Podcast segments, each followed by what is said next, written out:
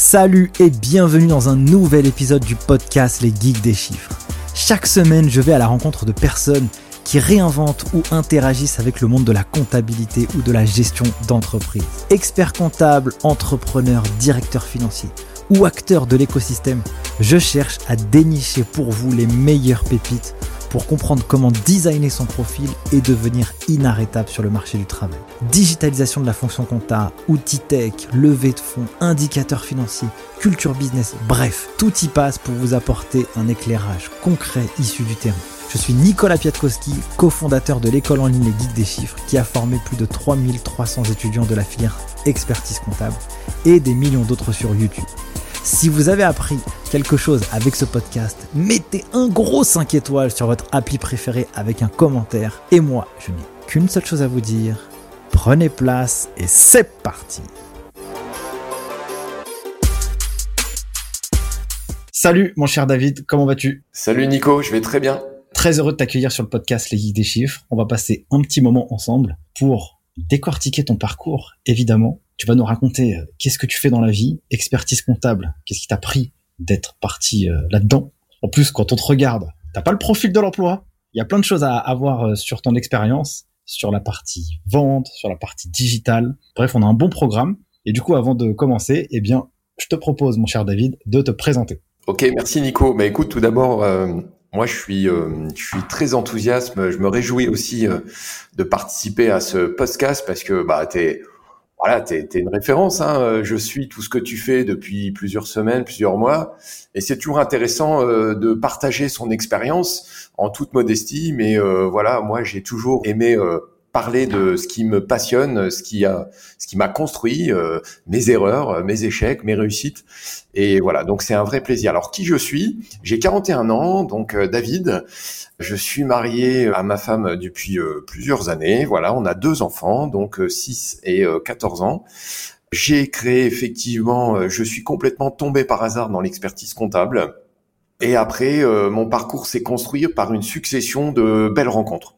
Qu'est-ce qui t'a donné du coup envie de devenir expert comptable? C'était quoi la flamme qui t'a orienté vers cette filière? En fait, j'ai fait un lycée militaire, tu vois, bah, la rigueur, parce qu'en fait, à l'école, euh, plus jeune, euh, j'étais pas euh, parmi les bons élèves. J'étais ce que Franck Dubosc dans son dans un de ses spectacles, ça nous rajeunit pas, a appelé les beaux gosses, c'est-à-dire les ceux qui étaient au fond de la classe, tu sais, ceux qui font euh, les pitres. Mais j'arrivais toujours un peu à m'en sortir euh, en étant un peu malin. Mes parents en ont eu marre. Mon père, je pense, était frustré par euh, ne pas avoir pu faire une grande carrière militaire. Et ben, il m'a mis en lycée militaire. Wow. Donc c'était une sanction. Et là, forcément, j'ai perdu tous mes potes, j'ai perdu toutes mes mauvaises fréquentations de l'époque, et je me suis retrouvé dans un cadre hyper strict, avec euh, des camarades, des nouveaux potes, et là tu vis en pensionnat. Je suis arrivé euh, à l'école, donc c'est à Autun en Bourgogne, super école. Je suis arrivé là avec un seul sac à dos. J'avais pas d'affaires. Et en fait, ils te donnent carrément un pactage. Ils te donnent, ils t'habitent, t'as l'uniforme, t'as tout. Ça va de la brosse aux dents, au pyjama, la boîte de cirage. Je savais même pas ce que c'était. Et là, mon père me laisse. Alors là, je te dis pas, grosse crise.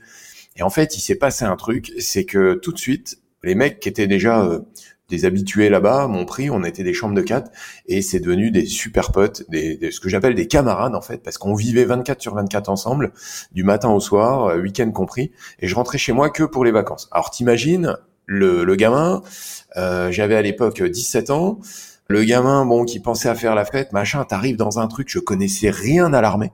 Parce qu'il faut savoir que les lycées militaires, en fait, c'est un, c'est un cadre militaire, mais avec un enseignement, tout ce qui est de plus pédagogique et normal, hein, c'est l'éducation nationale.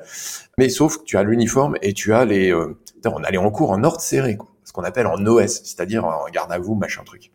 C'est bon pour la discipline. Et c'est super bon pour apprendre à, à, te faire des super relations. Et puis, euh, comme on dit, euh, c'est toujours quand il y a des règles, bah, qu'on les transgresse. Donc, c'est là aussi où j'ai fait mes plus belles bêtise mais gentil. Et il se trouve qu'on a eu un prof, je me souviens, c'est Frédéric Bail, euh, c'est ma première rencontre dans mon parcours, je me rappelle son nom. Et ce mec, le premier jour quand il nous a eu, c'était notre prof principal, et il nous a dit, mon objectif, c'est vous aurez tous le bac. Et on a tous eu le bac. Et ce mec, il m'a donné envie de bosser. Incroyable. Premier trimestre, j'étais une quiche. J'étais dans les derniers de la classe. Ça m'a mis un coup au moral je peux te dire que quand tu connais pas les gens, Euh, eux, ils étaient là depuis le collège. Moi, j'arrive pièce rapportée, lycée. Euh, je suis arrivé en première, ils se connaissaient déjà tous. Moi, j'arrive là, canard boiteux en sport, j'étais nul. Et là, une révélation. Je sais pas ce qui s'est passé. Euh, ce mec, il m'a, ouais, on l'appelait papa, tu vois. Ce mec, on l'appelait papa. C'était notre prof principal. On criait dans la cour, en, se moquant de lui, on l'appelait papa, pour te dire. Et il a réussi à nous embarquer. Il a réussi à nous transmettre le goût. Euh, le goût du travail, euh, la cohésion d'équipe. Euh, je me souviens pour le bac, on, on, révisait ensemble. Ça se faisait naturellement, quoi. C'était des épreuves, c'était chiant et difficile, mais ça se faisait naturellement. Qu'est-ce qui, selon toi, a fait que lui, il a réussi à faire ça avec un groupe? C'est un mec passionné qui a donné sa, sa, carrière, sa vie, je pense, que, à son métier de prof. Il nous avait dit, hein, son rêve était de devenir euh, proviseur. D'ailleurs, c'est ce qu'il a fait. Il a fini proviseur de ce lycée. Il était passionné. Et je pense que quand tu es passionné, eh ben les moments difficiles, tu les transgresses en fait, parce que tu arrives à, à créer euh, ce que j'appelle le flow, c'est-à-dire euh, tu arrives à donner cette envie aux autres, là où certains vont face à, à l'épreuve, aux épreuves et Dieu sait qu'il y en a, mais on va y revenir, baisse les bras, toi, tu as cette capacité, grâce à la passion, à, à transgresser. C'est un peu comme les grands sportifs, si tu veux, à un moment donné, il n'y a plus que le physique, la préparation est une chose, mais le mental. Et ce mec, vraiment, il a réussi à... Ouais, et puis il nous a pas lâché quoi. Il, le, il venait les week-ends, il nous faisait... Voilà, le, le travail, la passion, et puis l'honnêteté, la sincérité, parce que le résultat des bacs, le mec nous a tous invités chez lui à boire le champagne pour fêter les résultats, quoi. T'as as combien de profs qui font ça? Et la preuve, aujourd'hui, j'en parle avec encore beaucoup d'émotion. Donc, tu as fait cette expérience dans ce lycée militaire, tu as obtenu ton bac. Lui, il t'a donné euh, finalement la niaque, alors que tu n'étais pas forcément parti avec cet état d'esprit euh, en rentrant dans cet univers euh, d'école, de lycée militaire. Qu'est-ce qui s'est passé après pour toi? Alors, déjà, je je, c'était sûr que je voulais pas faire l'armée. Voilà, c'était pas pour moi. J'aime la rigueur. D'ailleurs, je pense que ma rigueur aujourd'hui, que voilà que j'assume euh, vient de là de cette éducation très formatée hein, ce, ce, cadre militaire sur lequel je que je respecte hein, euh, était pas fait pour moi premièrement. Donc fort de, de, de la réussite du bac euh, obtenu avec mention et puis avec des bons résultats bah, j'avais la chance de pouvoir choisir ce que je voulais faire. Donc prépa je me souviens je m'étais inscrit en prépa HEC et puis en allant à un centre d'orientation j'ai regardé un petit peu les annonces, tu sais, quand t'as 17 balais, 18 balais, tu, tu sais pas trop ce que tu veux faire si t'as pas un environnement. Moi, j'ai pas eu la chance d'avoir un environnement familial euh, euh, avec des parents experts comptables, des parents chefs d'entreprise, tout ça.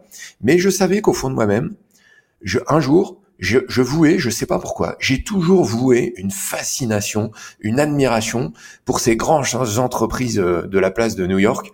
J'ai regardé les films, euh, les, les, vieux films américains avec euh, les mecs qui avaient des limousines, les grands patrons à l'ancienne, et j'ai toujours, étant gamin, je sais pas, j'ai toujours été fasciné par ça. Et au fond de moi-même, je pense, je me suis dit, un jour, je serai un chef d'entreprise, je serai un grand patron, parce que voilà, ça me fascinait. Je sais pas pourquoi, je peux pas l'expliquer encore aujourd'hui, mais voilà.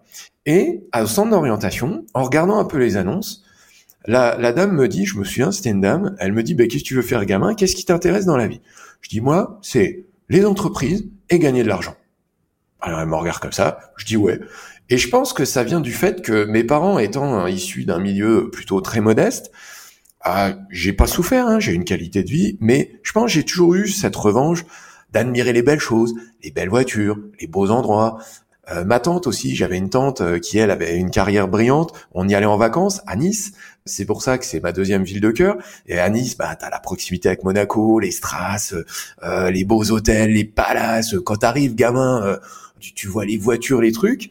Et je pense qu'inconsciemment, tout ça m'a fait construire mon niveau d'exigence. Et à un moment donné, parce que j'avoue, hein, je suis quelqu'un de feignant, c'est un prof d'histoire au collège qui m'avait dit, David, ceux qui réussissent dans la vie sont les feignants intelligents. Sois un feignant intelligent. Et ça m'a marqué. Je me suis dit, mais il est con, pourquoi il dit ça? Et en fait, quand tu réfléchis, il a raison. Tu regardes tous les grands de ce monde, voilà, les, les, les, les, les, gens qui, qui ont des, des réussites extraordinaires, des, des, réussites performances, en fait, souvent, bah, c'est il compense en fait euh, une faiblesse euh, euh, par un surcroît d'intelligence. Alors moi, j'ai pas la prétention de, de, de me surcroît plus intelligent que les autres, mais quand tu es feignant comme moi, tu dois ruser d'intelligence pour bah, vaincre ta feignantise. Voilà. Et ça m'a pas empêché d'obtenir mon bac avec mention, d'obtenir mon diplôme d'expert comptable, de réussir. Mais j'ai toujours travaillé euh, dans les moments où il fallait le faire et en privilégiant aussi euh, l'amusement. C'était hors de question toute ma vie de de faire que travailler, travailler, travailler au détriment de l'amusement. Donc cette concert d'orientation, finalement, c'est elle qui t'a donné le feu sacré pour aller euh, viser l'expertise comptable en disant bah, je veux devenir chef d'entreprise Ouais, parce qu'en fait, elle m'a ouvert la page, je me souviens encore maintenant, tu vois, quand on en parle, c'est un magazine, un vieux magazine, papier journal, et elle m'ouvre la page, elle me dit, voilà, vous aimez les entreprises, alors soit vous faites chef d'entreprise, donc une école de commerce, hein, et il y a aussi expert comptable. Et il y avait les salaires. Et je me souviens, ça avait marqué, c'était, c'était, c'était peut-être pas encore euh, en euros, enfin, je me rappelle plus, mais le salaire m'avait marqué. Et je m'étais dit, waouh, alors attends, t'es en lien, c'est un diplôme euh, notable, il y a un ordre, il y a un côté aussi, euh, ouais, je me la pète, euh, tu vois, un peu avocat, sans le prestige des avocats. Bah moi à l'époque, ça m'avait fait figurer. Alors ça fait peut-être con de dire ça aujourd'hui, hein, quand on sait euh, le, le, le, manque d'attractivité dont souffre la. Mais moi à l'époque, ouais, ce côté un peu. Alors est-ce que c'est parce que j'étais dans un contexte militaire avec uniforme, avec des rangs je sais pas, mais voilà. Et je me suis dit, bah, c'est ça que je veux faire. Et en même temps, étant feignant, je me suis dit, attends, je m'étais inscrit à prépa HEC à Nice parce que ma tante s'était proposée de me prendre euh, pour euh, me payer les études. Et je me suis oh là là anglais espagnol allemand trois langues je vais bosser comme un dingue. Oh, j'ai pas le niveau et j'ai fait mon feignant. Je l'avoue c'est la première confidence que je fais comme ça à quelqu'un. J'ai euh, j'ai choisi la facilité. Et j'ai choisi à l'époque c'était la prépa c'était DPECF tu vois c'est vieux hein. Il y avait la prépa pour l'expertise comptable en un an qui se faisait en un an. Je me suis baladé en fait, j'ai fait le con. On était 14 en prépa cette année-là. sur les 14, on était devenus 12 super potes. Il y en a, il y a eu deux abandons. On s'est amusé. C'est là où j'ai connu ma femme, qui à cause de moi d'ailleurs a repompé sa prépa. Euh, on s'est tellement amusé, voilà. Moi, j'avais une avance, comme j'avais eu de très bons résultats, bah, j'ai, surfé sur mon, mes facilités. Je me suis baladé sur les programmes et, et, voilà. Après, ça s'est un petit peu plus corsé les années suivantes. J'ai dû euh, bosser un peu plus, mais voilà. Et c'est comme ça que ça s'est fait, tout simplement. Donc, tu as fait l'ensemble de, ta, de, de, de, ton cursus, expertise comptable. Est-ce que tu as, as, fait une partie un peu d'alternance, d'expérience professionnelle dans le cadre de ce parcours avant d'être diplômé ou? Alors, moi, j'ai fait un parcours traditionnel, donc DPECF, DECF. Et à l'obtention euh, de mon DECF, en fait, je voulais aller au Luxembourg. Parce qu'entre-temps, bah, euh, la comptabilité, ça me faisait pas vibrer, quoi, si tu veux. Et puis nous, on est une région frontalière, euh, on est juste à côté du Luxembourg. Et quand tu es jeune, que tu parles un peu avec tes potes euh, des salaires luxembourgeois, si tu veux, ça te met des, des étoiles dans les yeux par rapport aux salaires d'anciens. C'est l'écart, il est, il est tout simplement euh, inacceptable. Il est, il est, il est dingue. Donc quand t'es jeune, tu te dis mais attends, qu'est-ce que je vais, qu'est-ce que je vais m'emmerder à rester dans un cabinet de compta à Nancy alors que je peux doubler mon salaire en faisant une heure de train, voilà étant pas excellent en langue, euh, j'ai pas eu de retour positif. Et un week-end, mon épouse tombe sur une annonce d'un cabinet d'anciens, recherche, collaborateur, comptable, voilà. Puis elle me dit, bon, tiens, vu que tu trouves rien, tu vas pas rester comme ça rien foutre, tu devrais postuler. Je postule.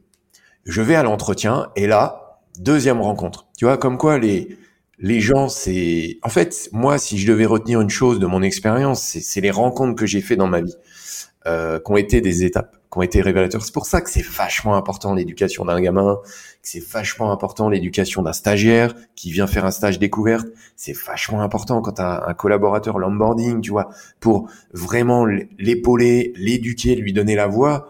Et là, j'arrive dans le cabinet et la personne me dit, nous, monsieur la dame, on forme des experts comptables. Voulez-vous devenir expert comptable? Bah, Je lui dis, écoutez, pourquoi pas, oui, euh, si les conditions sont réunies, oui mais sans plus. Et puis euh, rapidement, euh, là, je rencontre la personne qui va m'accompagner les dix prochaines années, donc mes dix premières années professionnelles. Donc j'ai eu un, j'ai été salarié et j'ai préparé mes cours. Donc à l'époque c'était le DESCF via le CNAM en alternance. Voilà, dans ce cabinet-là, parce qu'ils m'ont dit, comme nous on veut que tu sois expert comptable, on va t'offrir les possibilités de devenir expert comptable. Et ça a été une chance. Et euh, en plus de cette chance, c'est que je suis tombé avec euh, un des associés du cabinet qui m'a pris sous son aile et on s'est plus quitté. Et ce mec, c'était, euh, c'est la deuxième personne professionnellement qui a compté dans ma vie. J'en parle d'autant plus avec émotion, c'est que euh, il a disparu brutalement pendant le Covid, Thierry. Et Thierry, il m'a pris, il m'a dit, euh, écoute, moi je vais t'apprendre le métier d'expert comptable parce que j'étais dans un cabinet, un gros cabinet où je faisais de l'audit, et il m'a dit c'est pas ça le métier. Auditeur, c'est bien, tu mets tes costumes, tu vas dans des grosses boîtes. En plus, au début, bah, tu fais les circules, tu fais, tu fais ce que les autres ont pas envie de faire. Hein. C'est normal, tu commences par là. C'est rare que tu ailles présenter les comptes à l'assemblée générale quand tu viens d'arriver. Donc c'est pas, c'est pas ouf hein, comme job. Ce qui est ouf, c'est les boîtes dans lesquelles tu interviens. Enfin, moi, je suis intervenu dans des, des, des sociétés cotées. Enfin, j'étais à Octeville-sur-Mer sur des boîtes. Tu avais le PC de sécurité à l'entrée. L'entreprise, le, c'était c'était une usine. Le, je me souviens, ils fabriquaient des, des, des machines, euh, des souffleurs en plastique. Enfin, tu, tu, tu pouvais manger par terre tellement les, les usines étaient propres. Enfin, c'était d'une modernité. Euh, oh, toi, t'arrives tout jeune là-dedans. Et lui, il m'a dit, attends David, moi, je vais t'apprendre ce que c'est que le métier d'expert comptable, le vrai métier d'expert comptable, le contact client. Voilà. Et là, il m'a appris le métier que je fais aujourd'hui, le relationnel client, la petite boîte, l'entrepreneur, l'artisan, le commerçant, le salon de coiffure, bref, tout ce qui fait euh, comme je dis souvent, le, le, premier employeur de France, ce qui fait le tissu économique de nos territoires locaux, avec un, un vrai travail de proximité d'une richesse, mais, mais extraordinaire. Et j'ai dit, c'est ça que je veux faire. C'est euh, hyper intéressant ce que tu dis, parce que euh, il y a beaucoup de jeunes qui se lancent dans la profession. Quand ils se lancent, ils arrivent dans des alternances, ils suivent le cursus DCG ou DSCG en alternance. Et puis souvent, ils ont un peu une désillusion parce qu'ils tombent sur euh, des cabinets qui sont vraiment à l'arrache, en fait. Et nous, on leur dit toujours, euh, barrez-vous, essayez de trouver euh, quelqu'un qui va vous aider à, grandir. Et c'est hyper intéressant parce que ce Thierry qui t'a pris sous, sous son aile, eh bien, il a fait ce que tu es aussi en partie aujourd'hui, évidemment ton expérience perso, mais en tout cas, il t'a donné la flamme du début. Et donc, c'est hyper intéressant ce que tu dis parce que quand, quand, quand tu fais une expérience pro, c'est bien d'avoir des mentors qui vont t'accompagner et t'épauler au lancement de ta vie euh, professionnelle. C'est indispensable pour moi parce que souvent on oppose la fougue de la jeunesse avec la, la sagesse des anciens. Mais moi je trouve que le mix il est il, est d'une richesse extraordinaire parce que quand t'es jeune, tu, tu penses tout savoir, tu veux tout faire. En fait, c'est le champ des possibles et tant mieux puisque t'as pas vécu, tu t'es pas cassé les dents. Euh, voilà, tu es, jeune, t'as la forme, tu sais pas ce qu'est la maladie, tu sais pas. Euh, en fait, t'as un rapport au temps je sais pas si tu te rappelles, mais quand on est jeune, on a l'impression qu'on a toute la vie devant nous. Et puis, au fur et à mesure des années qui passent, ben, tu commences à perdre tes grands-parents, tu commences à avoir des proches pas très vieux qui disparaissent brutalement, moins brutalement. Donc, tu as un rapport aussi avec la vie qui change. Et tu te dis, putain, merde, c'est ça la vie en fait. Le temps passe, puis tu te prends un Covid dans les dents, ou tu restes confiné pendant des mois, ou tu te dis, non mais attends, pause, on va mettre la vie en pause, et c'est ça la vraie vie c'est à un moment donné, pourquoi tu es sur Terre? Attends, on, est pour mourir. C'est quand même, quand, quand il pense, tu prends un peu de recul, c'est d'une injustice terrible. Euh, on te fait naître alors que tu es condamné à mourir. Et puis tu as des gens, ils meurent jeunes, d'autres moins jeunes. Enfin, c'est d'une injustice totale. Donc il faut, il faut en plus, quand tu vois le temps que prend dans ta vie ton job, il faut que ce job, il, te fasse vibrer. Alors bien évidemment, je suis un des premiers à rejoindre euh, Julia Funès quand elle dit le bonheur au travail n'existe pas. Le bonheur est quelque chose de très personnel. Par contre, on peut mettre des conditions de travail qui soient bienveillantes, gratifiantes, respectables. Mais il faut aussi, en tant que mentor, dire à un jeune, tu vas en chier. Il faut que tu en chies. Parce que si t'en chies pas, t'auras pas cette culture de l'agnac. Ok? Il faut que tu te trompes il faut que tu te bûches. Parce que si tu te bûches pas, tu sauras jamais expliquer pourquoi tu as réussi dans ta vie. Tu sais pas quand tu réussis pourquoi tu réussis. Et ça, moi, je l'assume. Tu vois, quand les gens ils me disent, mais c'est quoi tes secrets de réussite? Mes secrets de réussite, c'est c'est d'avoir analysé toutes mes épreuves difficiles. Et Dieu sait que j'en ai eu. Tu vois? Et, et euh, ce même mentor, Thierry, qui m'a créé, c'est lui un jour, à la fin des dix ans, quand j'ai gravi toutes les étapes à la veille de devenir associé. Pour moi, ce cabinet-là, c'était, j'y avais donné dix ans de ma vie, j'avais tout fait, j'avais mis en place la GED, j'avais, j'avais formé les équipes, le pôle social. Enfin bref, moi, tu sais, je suis un passionné, donc forcément. Et puis, euh, euh, je suis un bulldozer, donc quand je crois en quelque chose, je le transforme, je l'améliore, je le modifie en substance, quelles que soient mes heures. Et puis de toute façon, c'est, je fais partie de cette génération qui, quand il aimait son entreprise, j'aurais donné corps et âme. J'ai bien compris qu'aujourd'hui c'est plus comme ça. Mais moi, je suis comme ça. Sauf que Arrivé, donc là, on se situe en, à la veille que je crée, et tu vas voir pourquoi j'en parle, parce que c'est ce qui a fait que j'ai créé Experneo. Donc on est euh, fin 2011, je suis à la veille d'obtenir mon diplôme, à la veille de signer l'association, et je suis quand même en train de m'interroger sur ce cabinet. Je me dis, c'est un paquebot, il y a beaucoup de monde, moi j'ai quand même des envies euh, de faire des choses un peu extraordinaires pour un expert comptable. Je vais mettre 20 euh, ans à le faire dans ce cabinet. Et si je montais ma boîte? Voilà. Et Thierry, à qui j'en ai parlé le premier, il m'a dit, David, tu veux un conseil? Barre-toi.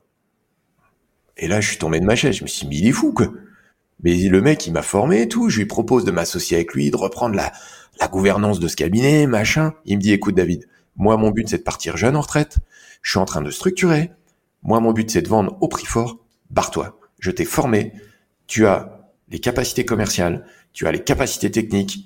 Tu es quelqu'un qui réussit à, ne fais pas comme moi, reste pas enfermé dans un moule. Par confort. Et là, ça a trébuché dans ma tête. Faut, faut que tu imagines, Nico, que quand tu es euh, à la veille d'être diplômé, tu es bien payé. Euh, moi, j'avais 10 ans de, de bons et loyaux services dans ce cabinet. Je connaissais tous les collaborateurs je pense, j'étais apprécié, j'en suis même sûr, par tout le monde. Je connaissais tous les clients. J'avais, euh, j'étais dans tous les réseaux de la place nancéenne, parce que cabinet historique, forcément, quand tu arrives avec l'étiquette, ça fait bien. Je connaissais énormément de monde, et là, on te dit, il faut que tu partes. Je sais pas si t'imagines psychologiquement. Je suis tombé de mon piédestal. Et en plus, c'était en, en, en, même temps où j'arrêtais mes mandats de président, je pense qu'on en reparlera, j'ai été beaucoup engagé dans cette profession, je connais beaucoup beaucoup de monde, euh, j'ai donné euh, plus de sept ans euh, de bénévolat à cette profession, à l'annexe et au CJEC, e avec différentes fonctions, et puis un jour tout s'arrête. Et là, putain, moralement, tu passes de la lumière à l'ombre, et pire que ça, où on te dit, mais il faut que tu partes et que tu écrives ton histoire. Mais je peux te garantir que c'est pas facile. Et tu passes par des moments, même si j'avais la et la passion, je l'ai encore, tu passes par même par des moments de doute. Et c'est ça qui te construit. C'est ces moments de doute où j'en parle à mon beau-père, qui lui est chef d'entreprise. Il me dit, mais David, vous allez pas créer votre boîte, vous en êtes incapable. Voilà. Donc je lui dédie ce post mon cher Guitou, que je respecte énormément. Aujourd'hui, il en rigole. Mais euh, comme quoi, il faut pas non plus tout écouter ce qu'on dit. À un moment donné, il faut entendre l'extérieur, mais il faut écouter son intérieur. Et c'est là que l'autosuggestion consciente auquel je milite, auquel je suis un fervent pratiquant, est d'une puissance extraordinaire. Donc du coup, en fait, lui, il, t'a poussé vers la sortie pour que tu penses à toi ouais. et que tu crées ta propre histoire personnelle et pas une histoire entre guillemets collective dans, dans quelque chose que tu étais fondu entre guillemets dans une masse. Il s'est dit, t'as le potentiel. Et quand j'écoute un peu ton histoire et tout ce que tu racontes, cette euh, détermination du début, euh, la rigueur du, du, lycée militaire, tout ton parcours, et puis cette envie aussi d'entreprendre et d'être euh, finalement euh, un peu à l'affiche ou à la même étiquette que des grands entrepreneurs. Peut-être que lui, il l'a ressenti. Il a vu comment tu as, as, avancé tout au long de ton parcours pour te dire, casse-toi et va faire ton truc, quoi. Tu vois Ouais. Et tu sais qu'au début, j'en ai voulu. On s'est fâché. Je me souviens, il est, il est pas venu à mon pot de départ. Moi, j'en ai souffert, tu vois, j'en ai chialé, quoi. C'était pour moi Thierry, c'était c'était mon père spirituel. C'était, faut imaginer, on allait en déplacement tout le temps ensemble. En plus, on est tous les deux motards. On était tous les deux motards. On allait en clientèle, on nous appelait chips. Je sais pas si t'imagines, quoi. Puis à l'époque, on avait encore les, les mallettes parce que c'était papier. Je te parle de ça. On est en, en 2008, 2010, et on arrivait chez les clients. Moi, j'avais j'avais pas encore le permis moto. J'avais un maxi scoot, tu vois. J'étais déjà un pionnier. Ça venait de sortir le 125 Piaggio caréné. On aurait dit une gonne le truc eh ben j'arrivais avec les sacs, j'ouvrais le coffre, les clients me disaient mais vous avez mis où les sacs? Ben, J'ai attendu, j'ai un coffre. Et lui, il était en moto, moi en scooter. Enfin, non, je te jure, j'ai pas compris que lui fasse tout pour que je parte. Et aujourd'hui, avec le recul, je lui dis merci, parce qu'en fait, c'est un visionnaire. Et il avait compris que si je restais, tu vois, option de facilité, truc tout tracé, je restais, je m'associais. Il y avait dix associés, j'étais le onzième. Ça ronronnait. En plus, je travaillais avec ma femme dans le même cabinet à l'époque, on n'avait pas de soucis financiers tout, pas de prise de risque, c'était cool, mais j'aurais été malheureux. Et là, prise de risque, ma femme terrorisée, je lui dis écoute, je vais démissionner puisqu'ils veulent pas que je, parce que en même temps ils étaient pas d'accord pour une rupture, tu vois. Donc c'est c'est aussi ce qui a expliqué qu'après les modalités étaient pas c'était pas cool. Donc euh, vraiment j'en ai chié. J'ai eu aucune aide financière. Quand tu es expert comptable, tu crées ton cabinet, faut le savoir, t'as pas de subvention. Moi, j'avais pas le chômage puisque j'ai démissionné, mais je suis parti proprement. Et ça, c'est aussi un message que je veux donner aux jeunes. T'as le droit de pas être content. T'as le droit de critiquer, mais à un moment donné, tu fais comme moi. Moi, j'ai été critique, toujours critique, objective et bienveillante. Mais à un moment donné, quand j'estime que j'étais pas bien où je suis, eh ben, je suis parti et j'ai créé là où je voulais être. Parce que c'est trop facile de dire euh, Yaka Faucon. Et moi, je suis un des, et je suis content que tu me mettes en avant et que tu me laisses la possibilité de m'exprimer. Parce que je veux, euh, je veux aussi dire que effectivement aujourd'hui on, on, tape énormément sur cette profession, mais euh, il y a plein de gens qui font des, des choses extraordinaires pour leurs équipes. C'est un métier qui est difficile, mais qui est tellement enrichissant, passionnant. Il faut pas euh, taper trop facilement sur les autres. Moi, je préfère donner un message positif et dire à un jeune, j'en ai eu un des jeunes dans mon cabinet, euh, j'en pense à un, il se reconnaîtra peut-être, que j'ai beaucoup aimé, que j'aime toujours, et je lui ai dit, va pas trop vite. Tu sais, le, les meilleures choses demandent beaucoup de temps. Les choses les plus efficaces, les plus pertinentes, ne se construisent pas. Euh, c'est pas du loto quoi. Il faut écrire son histoire. Il faut laisser le temps au temps. Il faut pas aller trop vite. Et c'est un peu le la frustration que j'ai moi avec ces, ces, nouvelles générations. On est dans dans le zapping permanent, dans l'instantanéité, dans le tout va vite, tout va à une vitesse. J'ai l'impression d'être un vieux. Et où malheureusement, paradoxalement, bah, il faut laisser le temps au temps. Voilà, il faut il faut se tromper pour analyser pour corriger. Il faut réessayer. Et puis tu vas te retromper. Un peu moins que la première fois, mais tu vas te retromper. Puis des fois, il y a des opportunités. Puis des fois, il y a des aléas. Puis des fois, il y a une crise sanitaire. Il y a une guerre en Ukraine que tu peux pas prévoir. Là, on est dans un environnement, mais complètement dégradé pour nos entreprises. Voilà, donc après, tu as deux lectures. Soit tu flippes et tu te démoralises et tu te penses, soit tu es optimiste, puis tu te dis, euh, il y a un contexte. On est à une transition, il y a des changements de paradigme et restons positifs et il y a encore de belles choses à écrire. Mais une chose qui est sûre, c'est qu'il faut pas confondre vitesse et précipitation. Je ne crois pas qu'on puisse construire de, de, beaux modèles, voilà, que ce soit des carrières personnelles, professionnelles, peu importe, en allant trop vite. Si on prend l'exemple du sport, regarde, devenir un grand sportif, ça demande du temps, ça demande du courage, ça demande des efforts. Alors, du coup, ton lancement, là, tu es parti avec euh, une histoire qui n'était pas forcément la plus favorable d'un point de vue émotionnel quand tu as quitté euh, mm. le cabinet. Quelles ont été les premières étapes quand tu as lancé euh, Experneo? Donc Experneo, c'est le cabinet d'expertise comptable que tu as lancé après cette expérience où tu fêtes tes 10 ans là bientôt si si si je suis bien. Quelles sont quelles ont été les premières étapes? Qu'est-ce qui s'est passé? Comment s'est passé de, de, de l'ombre à la lumière quoi? Alors, l'étape préalable, c'est que je me suis quand même construit un réseau important qui m'a aidé, une expérience à travers l'annexe SEGEC.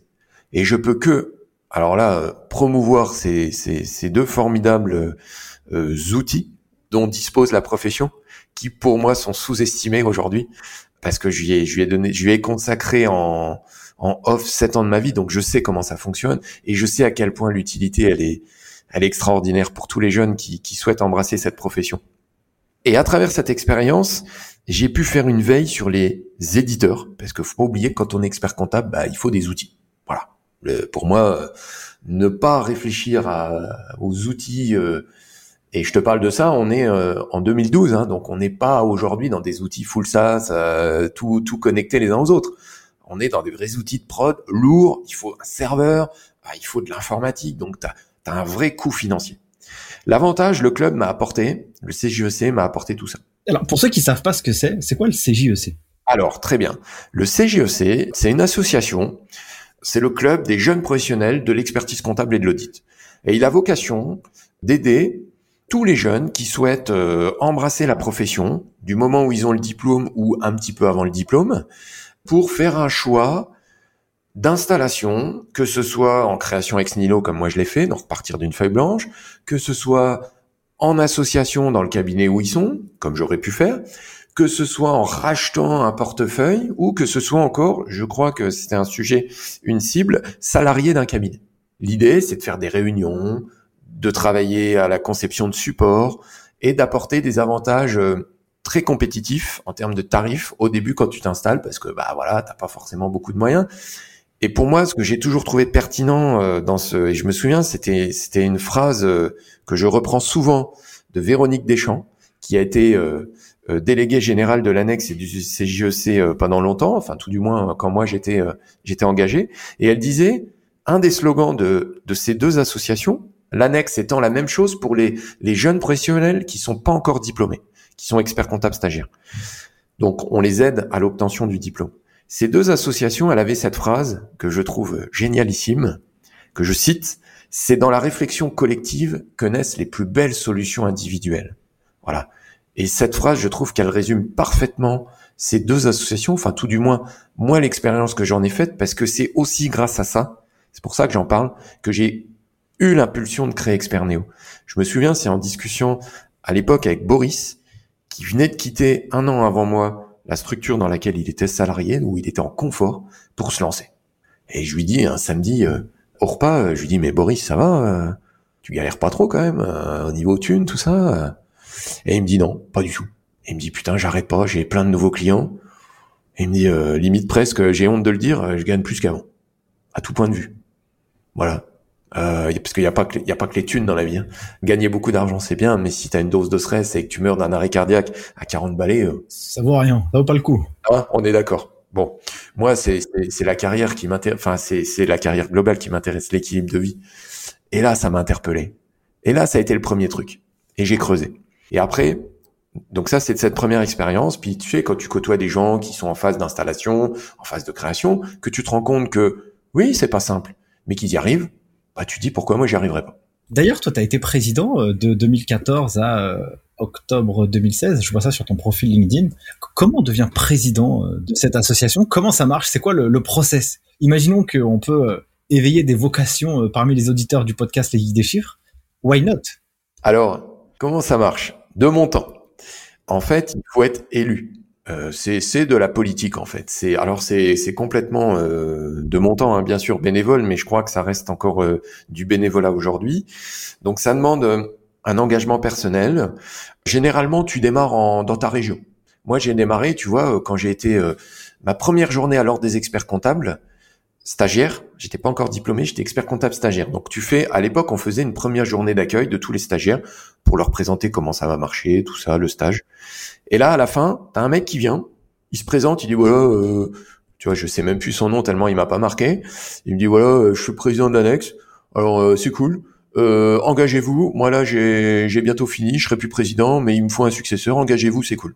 Ça donne envie là. Ah, le mec, je dis mais mais comment tu peux? Heureusement que moi j'avais envie. J'ai tout de suite vu le truc. Je dis attends, c'est génial. Donc j'ai appelé deux potes à moi, Alain et Alexandre. Ils se reconnaîtront. Je leur ai dit bon les gars, venez, on s'engage on s'engage, c'est génial. Attendez, on va, on va relancer la section. Et c'est comme ça qu'on a relancé la section Lorraine. Euh, d'ailleurs, euh, ça m'a valu euh, ma première notoriété avec les Nuits qui comptent, parce qu'il faut savoir qu'il y a une soirée qui est organisée par les différents ordres, qui a été conceptualisée, qui s'appelle les Nuits qui comptent, la Nuit qui compte. Le but, c'est de faire le buzz autour des étudiants, de la pression comptable, tout ça. Et nous, on est une des premières sections à l'avoir organisée en totale autonomie, avec un budget de dingue. Donc ça m'a valu l'étiquette Monsieur événementiel. Voilà, mon penchant pour euh, organisateur de spectacle. Euh, j'aime ça, euh, j'adore l'événementiel, j'aime faire le buzz. Et la première soirée, je me souviens, on a été victime de notre succès. C'était un truc de dingue. On a été dans tous les établissements et on a vendu une soirée casino avec des, à l'époque c'était des iPods, des ordinateurs Asus portables. Enfin, tous les étudiants de Nancy se sont inscrits, un truc de dingue, à tel point qu'on a dû refuser du monde. Voilà, et là c'était parti. Et du coup, ça a valu de moi un mec euh, bah, qui qui faisait des choses euh, pas comme les autres. Et puis j'ai toujours dit ce que je faisais, j'ai toujours fait ce que je dis. Voilà. On a relancé la section Lorraine. Et après, j'ai, euh, je me suis aussi engagé, parce que je manquais de temps, tu vois. je me suis aussi engagé au niveau du bureau national, mais j'ai jamais voulu être président. Moi, j'ai toujours été vice-président. Les titres m'intéressent pas, tu vois, et je l'assume complètement. La politique m'intéresse pas. Le titre pour le titre ne m'intéresse pas. Moi, je suis, je suis un homme d'action et je me lasse vite. Donc, euh, moi, j'aime le projet. Voilà. Et très naturellement, avec mon penchant commercial, on s'est vite bien entendu avec Véro à l'époque sur la partie partenaire. Et en fait, mon job au niveau national, c'était être vice-président en charge des partenaires. Voilà. Donc, moi, j'allais chercher les sous. J'ai négocié avec RCA, j'ai négocié à l'époque avec ADP Micromégas, QuickBooks quand ils sont rentrés dans la pression comptable. Et du coup, bah, sans avoir les honneurs, la visibilité, moi, j'étais dans les petits papiers et je bossais sur les partenariats, tout ça. Voilà. Et puis un jour, euh, les présidents se succédant, bah, arrive à un moment donné. Moi, j'avais la longévité. D'ailleurs, j'ai eu le diplôme du plus, vieil élu euh, des deux associations. Voilà, il m'avait, c'était folklorique, il m'avait donné un petit faux diplôme, euh, comme quoi que j'étais le bénévole le plus engagé sur ces deux associations. Et un jour, Véro me dit, bah écoute, David, tu es le, le président du CGEC légitime. Ça serait dommage que tu le sois pas. Et de toi, moi, je voulais pas. Pourquoi? Parce qu'à l'époque, quand tu étais président du CGEC, il y avait un protocole. Et moi, je suis anti-protocole. Je l'assume. Hein. Je, ça m'a valu quelques difficultés hein, dans mon parcours, mais je n'aime pas le protocole. J'ai un problème avec ça. Je, moi, j'écoute une personne par rapport à son discours, pas par rapport à sa fonction. Voilà. Alors souvent, c'est lié, tu me diras. Mais bon, t'as des gens qui n'ont pas de fonction, mais qui sont d'une d'une richesse extraordinaire. Tu vois et puis j'ai accepté, j'ai réfléchi avec mon épouse et je regrette pas. Et euh, je pense avoir été euh, un des premiers présidents du CJEC e à avoir euh, gouverné le CJEC e comme une entreprise. Et j'ai pas peur de le dire. D'ailleurs, c'était mon surnom dans l'équipe de mon bureau. Je appelé le gouverneur. Moi, j'assume. Moi, je suis le patron. Moi, quand je quand quand je gère quelque chose, je suis le patron. Il faut un chef, il faut un amiral. Je le suis, je l'assume. Je partage pas le pouvoir. Par contre, j'organise le pouvoir. Donc on a on a réorganisé. J'étais un des premiers présidents à assumer ne faire au pas du tout de commissariat au compte, parce que ça c'était inconcevable que le président du CGEC e de l'époque ne soit pas inscrit à la compagnie des commissaires au compte. Bah oui, mais moi je l'ai choisi. J'ai fait du vrai commissariat au compte, donc je peux en parler. Je sais ce que c'est. Les mandats EIP, le COCAC, les sociétés cotées. J'ai pas fait que de la révision de dossiers d'experts comptables. Et j'ai nommé à l'époque Yves Pasco, mon vice-président qui lui ne faisait que de l'audit. Donc tu vois, j'ai envoyé un message fort. En même temps, moi, j'étais pas inscrit, mais en même temps, mon vice-président, lui, ne faisait que de l'audit. Et puis à l'époque, on a créé la mandature. Moi, je voulais, tu vois, j'ai toujours aimé la com. Euh, et pour moi, euh, la forme, c'est souvent le, miroir du fond. Tu vois, c'est, c'est, tu peux pas faire une belle com sans fond. Ou tout du moins, tu peux pas sans un fond intelligent faire une belle com. Voilà. Et on a fait la mandature conquête quand j'ai pris la présidence, voilà, et voilà, je me suis éclaté, puis on a fait plein de choses exceptionnelles. Euh, j'ai j'ai commencé par augmenter les cotisations, euh, tu vois, les trucs euh, bien politiquement corrects, quoi, tu vois. Voilà, et puis on a fait plein de belles choses. Voilà. Donc non, non, les jeunes, il faut, il faut vous engager au club et à l'annexe. Il faut bouleverser l'organisation actuelle. Il faut faire de ces deux, de ces deux assos qui sont apolitiques, des outils d'attractivité plus puissants qu'ils sont aujourd'hui. Enfin voilà, faut y aller à fond. Et, ça, et qu'est-ce que ça t'a apporté, toi, humainement parlant, dans ton expérience euh, dans cette mandature? Alors déjà, la confiance en soi, parce qu'au fur et à mesure des, des fonctions, bah, quand tu vas voir le maire de Nancy, grâce à une personne, une connaissance, que le mec accepte de recevoir, que tu te présentes, tu dis voilà, je suis président de l'annexe. Il c'est quoi ça? Ah, J'ai 10 adhérents. Par contre, on va faire une soirée de ouf. Il nous faut la plastane, il nous faut les salons du grand, du, des grands salons je sais pas si tu connais la Plastane, le lieu il est il est magique, c'est une des plus belles places euh, euh, d'Europe. Et voilà, ça te donne euh, de la confiance en soi, tu ressortes à la banane. Après les discours, parce que quand tu es président dans ces trucs-là, tu es amené à faire des discours devant des gens, discuter devant des étudiants. Aujourd'hui, moi, c'est un exercice que j'aime faire, que, que je pratique avec aisance. Mais au début, je peux te dire que moi, je suis un grand timide. Hein. Euh, ça te force à, ah, au début, tu bégayes, tu tiens tout rouge, enfin voilà, et au fur et à mesure, donc ça te donne la confiance en toi. Après, humainement, tu rencontres des gens extraordinaires. Et ça aussi, ça m'a donné euh, un éclairage des choses. Tu vois, quand les gens s'expriment, plus des gens brillants, pas que professionnellement, humainement, tu vois, des gens respectables qui s'engagent bénévolement, qui s'expriment, bah tu les écoutes. Les échanges avec les partenaires aussi. Quand un éditeur, moi je me souviens, euh, Stone de Souza, qui a connu Stone de Souza? Véro, elle pourra en parler avec moi.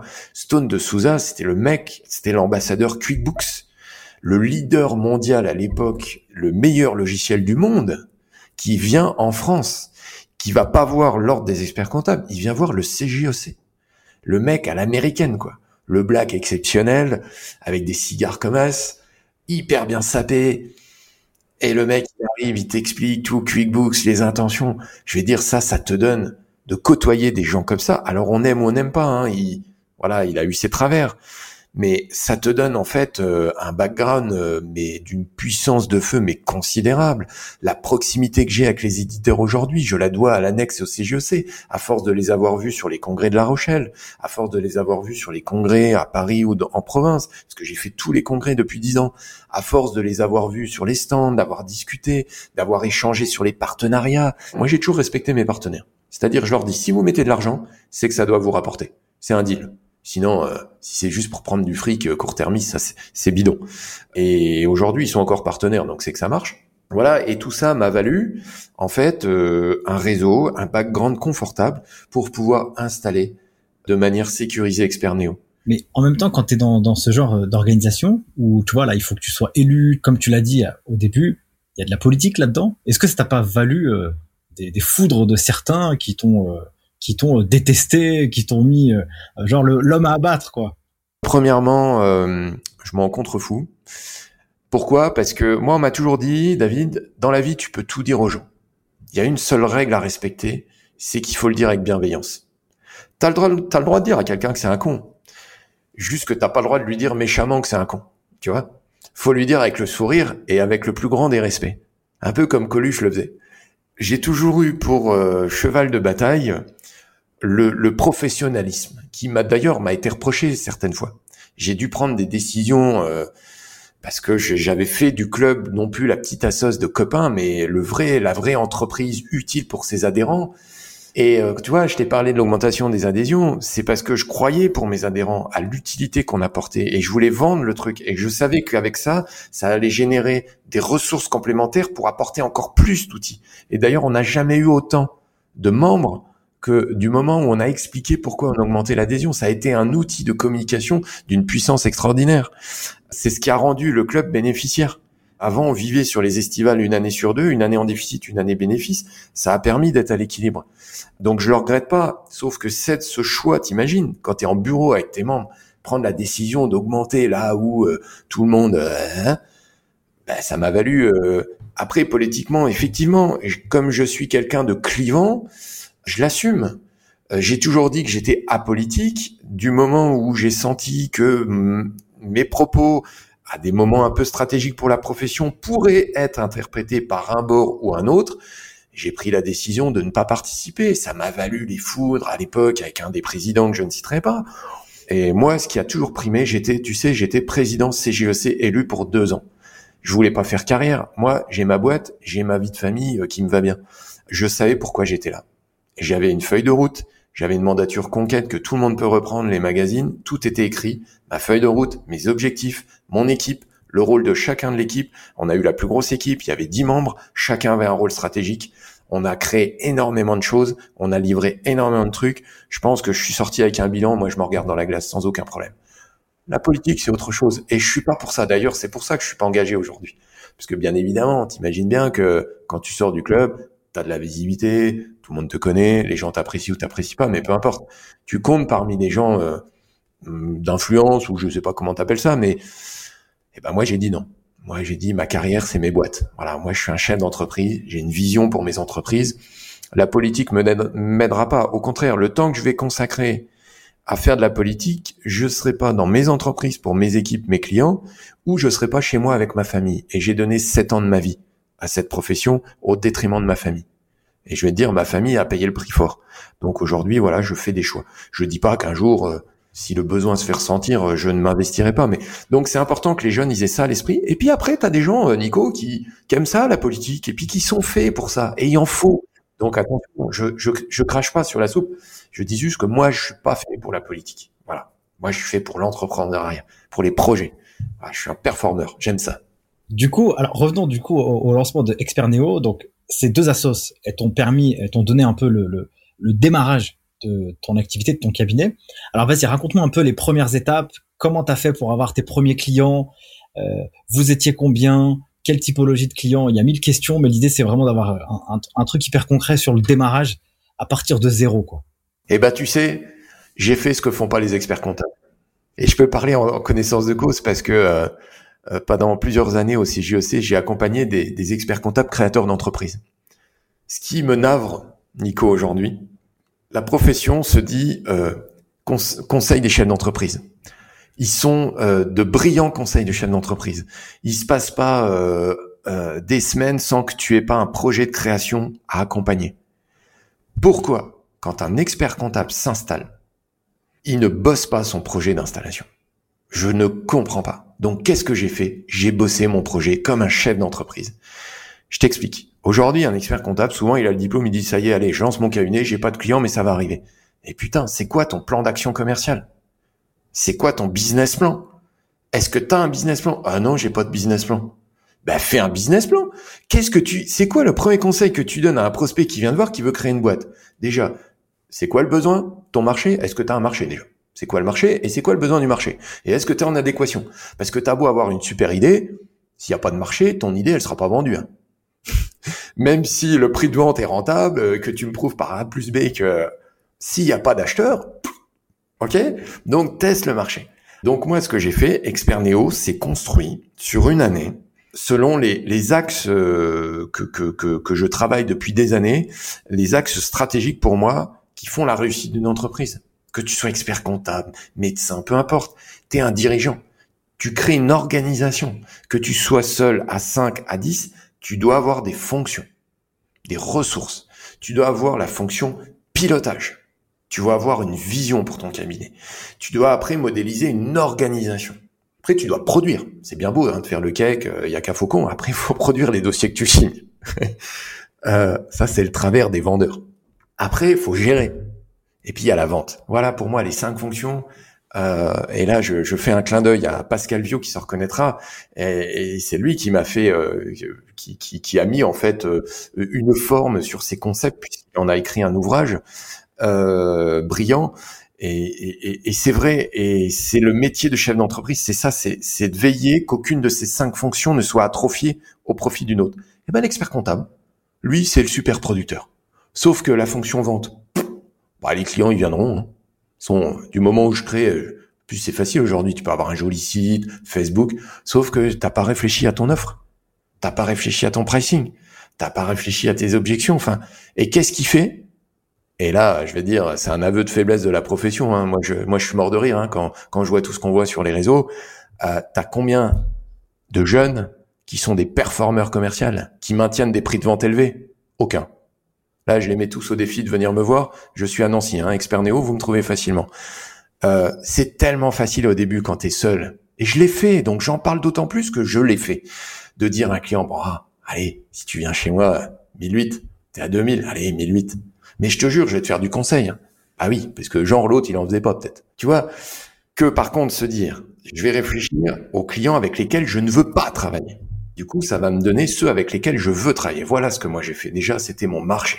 J'ai promis à mon épouse que le jour où je crée ma boîte, je ne subirai plus un client. Je ne m'imposerai plus un client. Donc, j'allais modéliser une organisation euh, pour ne pas être en dépendance financière d'un client pour pas que le mec, tu vois, il manque de respect parce qu'il est client. C'est pas comme ça que ça marche chez moi. Être client expert néo, ça se mérite, mon gars. Tu veux être client? Je vais t'en donner pour ton argent. Putain, je peux te dire, tu vas, ta boîte, tu vas la performer et tu partiras jamais de chez moi. Par contre, il y a des règles à respecter. Voilà. Donc, j'ai renversé la tendance, tu vois. J'ai, eu la culture du nom dès le début. Et je me suis dit, si le prospect, il me dit pas c'est trop cher, c'est que je me suis trompé. C'est que c'est, que c'était pas assez cher. Bah, le mec qui dit ouais ok oui tout de suite, putain je suis frustré parce que je me dis merde, putain j'aurais pu vendre plus. Voilà. Du coup comment tu fais pour euh, pricer euh, tes missions? Je pense que tu as plusieurs typologies évidemment de services dans ton cabinet. Tu la production de la compta, hein, tu as la partie conseil. Est-ce que tu peux un peu euh, vulgariser ou nous faire une petite masterclass sur ce sujet pour qu'on puisse en savoir un peu plus Parce qu'aujourd'hui sur le marché de l'expertise, tu vois de tout. Tu as des comptas à 39 euros par mois, tu as des trucs à 5000 euros, on, on comprend plus. Raconte-moi et fais-nous une masterclass là-dessus, David. Alors, c'est super, mais ça pourrait être même euh, carrément tellement c'est passionnant. Euh, je pourrais tenir une journée là-dessus. On y va. en fait, euh, si tu veux, aujourd'hui, je fais le malin comme ça, mais je suis un des rares experts comptables à avoir marketé une offre pricée sur Internet avec une modélisation organisationnelle qui va avec. D'ailleurs, c'est ce qu'a fait qu'aujourd'hui, cette offre, qui s'appelle Happy Business Entrepreneur, sur laquelle on a mis un nom. Euh, on la partage avec d'autres et on y reviendra. C'est ce qui fait la force de BIAPI aujourd'hui. Comment j'en suis arrivé là? C'est pas, euh, ça n'a pas été simple. Ça a été un travail de longue haleine. On l'a, cette offre, on l'a euh, dans sa version première, on l'a fait naître en 2018. Tu sais, nous, on faire un événement, on rassemble toute notre communauté. Parce que être client expert néo, c'est faire partie d'une communauté, Happy Business. Et tous les deux ans, je réunis tout le monde clients, partenaires, collaborateurs, et on fait le néodé, on fait la fête. Tu vois, c'est mon côté événementiel, j'aime bien. Et puis, euh, bah, je monte sur scène. Voilà. je suis un showman, j'adore ça, et j'explique un peu ma vision, euh, ce qu'on a fait les deux dernières années, tout ça. Et là, on le fait le 1er juillet pour les 10 ans en plus, donc ça va être extraordinaire et j'en suis, euh, j'en suis super motivé. Pourquoi en 2018 on a on a fait ça? Parce qu'en fait, on se rend compte qu'aujourd'hui, avec l'essor euh, du tout numérique, si t'as pas une offre marketée, clairement positionnée, je vais dire, tu tu passes à côté du, des enjeux. Aujourd'hui, qu'est-ce qu'ils font les clients? En fait, on est en train de changer de paradigme, mais depuis déjà un certain moment. Euh, il, rencontre l'expert comptable. Jusqu'à maintenant, 80% des cabinets qui n'ont pas d'offre euh, packagée, c'est-à-dire une offre pour un client donné avec des prestations identifiées à un tarif donné. Je te signale, tu remarqueras que toutes les offres en ligne, les pures plueurs de ligne, euh, font à partir de. Sauf erreur de ma part, je connais pas un cabinet, à part Expert Neo et les membres BAPI, qui assume, je dis bien qui assume, de mettre un prix unique. Un client chez moi, son prix change pas. C'est l'offre qui change. Parce qu'à un moment donné, il va plus être éligible à l'offre. Tu vois? Elle est là la nuance. Alors si on revient à comment on construit le prix, il y a deux manières de faire. Il y a la manière traditionnelle, la plus simple, c'est on vend au temps passé. Ça, pour moi, c'est euh, révolu. Pour les missions récurrentes, traditionnelles, attention, soyons précis, parce que là encore, j'entends de tout et n'importe quoi. Je pense que beaucoup de gens parlent sans, savoir. Moi, j'invite ceux qui donnent des conseils à créer un cabinet, à signer des clients, à les garder pendant quelques années, à se faire challenger pendant la période Covid et de hausse des prix, euh, comme on vit actuellement. Je veux dire, moi, je fais un clin d'œil à toute la profession. Je veux dire, aujourd'hui, on est challengé sur les prix, un truc de dingue. T'as pas un client, même les plus contents des plus contents, qui te disent pas, oh, David, putain, tout augmente, fais un petit geste. Si on vit un truc de ouf. Bon, Aujourd'hui, la manière de faire traditionnelle, c'est autant passer. Donc tu as un coût horaire, c'est facile à déterminer. Bah quand t'es seul, c'est ton, c'est ta REM, hein, tes charges. Voilà, tu fais ton calcul, ton coût de revient fois une volumétrie au temps passé. Bah tel client, en fonction du process que tu as avec lui, des règles que tu as définies avec lui, est-ce qu'il t'amène tout papier, est-ce qu'il fait de la démat, est-ce qu'il utilise un outil connecté, une plateforme de gestion, etc. Euh, combien de temps tu passes? Ça, c'est ce que font à peu près tout, une grosse majorité encore hein, des experts comptables. Je sais que ça peut paraître, mais je suis dans le réel parce que je côtoie beaucoup d'experts comptables. Et c'est ce que je constate. Et puis c'est confortable. Parce que comme ça, tu comprends, si euh, tu passes plus de temps, bah, tu as toujours l'option dans la fameuse lettre de mission qui dit au client, oui, mes chers clients, vous l'avez signé. ça peut plus aller, ça. Parce que les clients n'acceptent plus ça. Pourquoi? Parce qu'aujourd'hui, c'est comme si tu allais acheter une bagnole et puis euh, le vendeur il te dit bon euh, elle vaut 20 000 aujourd'hui mais si elle tombe pas en panne dans l'année je vous remets une petite rallonge de 10. Ben non, tu vois ça va pas. C'est alors après on est dans de la prestation donc il y a l'intangibilité c'est plus subtil que ça mais quand même ça c'est la manière traditionnelle. Donc j'ai un coût de revient avec une volumétrie, ok, qui est variable. Imagine les clients aujourd'hui, ça avant c'était bien dans la mesure où les gens ne parlaient pas entre eux ou ne n'allaient pas sur Internet. Puis, tout s'est libérisé. Alors bien, pas bien, hein. mais aujourd'hui, le réflexe, bah, tu tapes sur Internet. Sauf que les clients, ils comparent des choses pas comparables. Quand tu compares un indie, je sais pas si j'ai le droit de citer des noms. Alors, tu cites qui tu veux. Moi, je suis absolument. Euh, tout le monde s'en fout. Hein. Moi, j'aime tout le monde et j'aime personne. Chacun fait comme il veut, quoi. Et eh ben moi, pareil. Indie, le le premier concurrent de la profession comptable qui communiquent de manière hostile envers la profession. en même temps, ils ont raison. La communication est, est très peu réglementée. Et puis de toute façon, elle est, c'est pas possible de la réglementer. Ben, ils ont fait ce que la profession aurait dû faire. C'est-à-dire qu'ils ont, ils ont rationalisé quelque chose en disant, mais il y a des clients, ils veulent faire leur 2035 le week-end. Ils ont des petites comptas. Pourquoi ils vont aller payer un cabinet 2000, 2500 euros pour avoir les documents trop tard pour avoir quelqu'un qui va ressaisir des choses qu'ils font déjà sur Excel? Tu vois un peu le truc? Parce que les mecs, ils suivent quand même un peu sur Excel quand même. Et il va lui demander des documents euh, avec une antériorité de plus de six mois la veille de l'échéance. Et ça a jamais choqué personne. Enfin, je sais pas. Et bah moi, quand j'ai créé Expert j'ai dit au client, non mais ça, moi, je veux pas parce que je suis pas meilleur que les autres. Je sais que ça va m'arriver, parce que comme je vais être bon, je vais rentrer beaucoup de dossiers. Comme je vais rentrer beaucoup de dossiers, j'arriverai plus à suivre. Je vais devoir embaucher, etc. Non, non. Moi, je vais pas travailler avec les BNC parce que j'ai pas envie. Je vais travailler avec un BNC qui veut du conseil fiscal, qui veut payer moins d'impôts ou qui veut euh, optimiser. Par contre, ça 2035, moi, je veux bien même qu'il la fasse chez C'est pas ça que je vais lui vendre. Par contre, je vais lui claquer un budget et il sera prêt à le payer parce que il y aura quelque chose derrière autre. Mais je lui dis, vous savez qu'une 2035, c'est un presse-bouton. Mais attendez, qu'est-ce que vous me faites chier si vous voulez pas payer? Allez chez Indy. Donc moi je dis merci Indy. Par contre, j'ai des médecins libéraux aujourd'hui parce que j'ai revu aussi mes offres avec le temps. Puis au bout d'un moment, quand tu as des gens sympas qui viennent te voir par reco, tu peux pas non plus leur dire non tout le temps, tu vois. C'est faut savoir aussi euh, évoluer. Eh ben je leur dis, il y a deux solutions. Soit tu fais en deux heures, toi le week-end, tu te fais chier, ou soit t'as pas envie de te faire chier, tu me demandes. Mais moi c'est payant, c'est un service payant. C'est comme quand tu es malade, t'as aucune obligation d'aller voir le médecin. Moi, je suis malade, je vais m'acheter mes médocs à la pharmacie, je paye, terminé. C'est hyper intéressant ce que tu dis. Là, je rebondis là-dessus parce que euh, quand tu te lances en expertise comptable, tu as fait 8 ans d'études, tu l'as dit un peu tout à l'heure, en gros, euh, tout commence quoi. Pour devenir entrepreneur quand tu es expert comptable, il faut avoir passé 8 ans à bosser quoi. Donc c'est pas non plus euh, si évident que ça. Et toi, t'arrives et donc tu te dis, t'as pas un espèce de syndrome de l'imposteur où tu te dis euh, bon bah je vais je vais prendre n'importe quelle mission, je prends tout et on verra ce qui se passe et je vais être sous l'eau et en fait à la fin j'ai fait 8 ans d'études et je suis esclave de mon de mon job. Et donc il y a beaucoup de gens qui se disent non ça me fait trop peur. Donc j'ai peur de faire expert comptable à cause de ça. Toi tu t'es dit OK, quand je vais marketer mon produit au départ, je vais être hyper clivant dans la manière de gérer et de sélectionner mes clients. Et là ce que tu dis c'est que il y a des outils aujourd'hui qui existent qui vont disrupter le marché, qui font partie du tissu économique de ce qui existe aujourd'hui tu parles d'indie. Indie, ce sera très bien parce que ça répond à un besoin du marché des gens qui n'ont pas envie d'avoir d'expert comptable.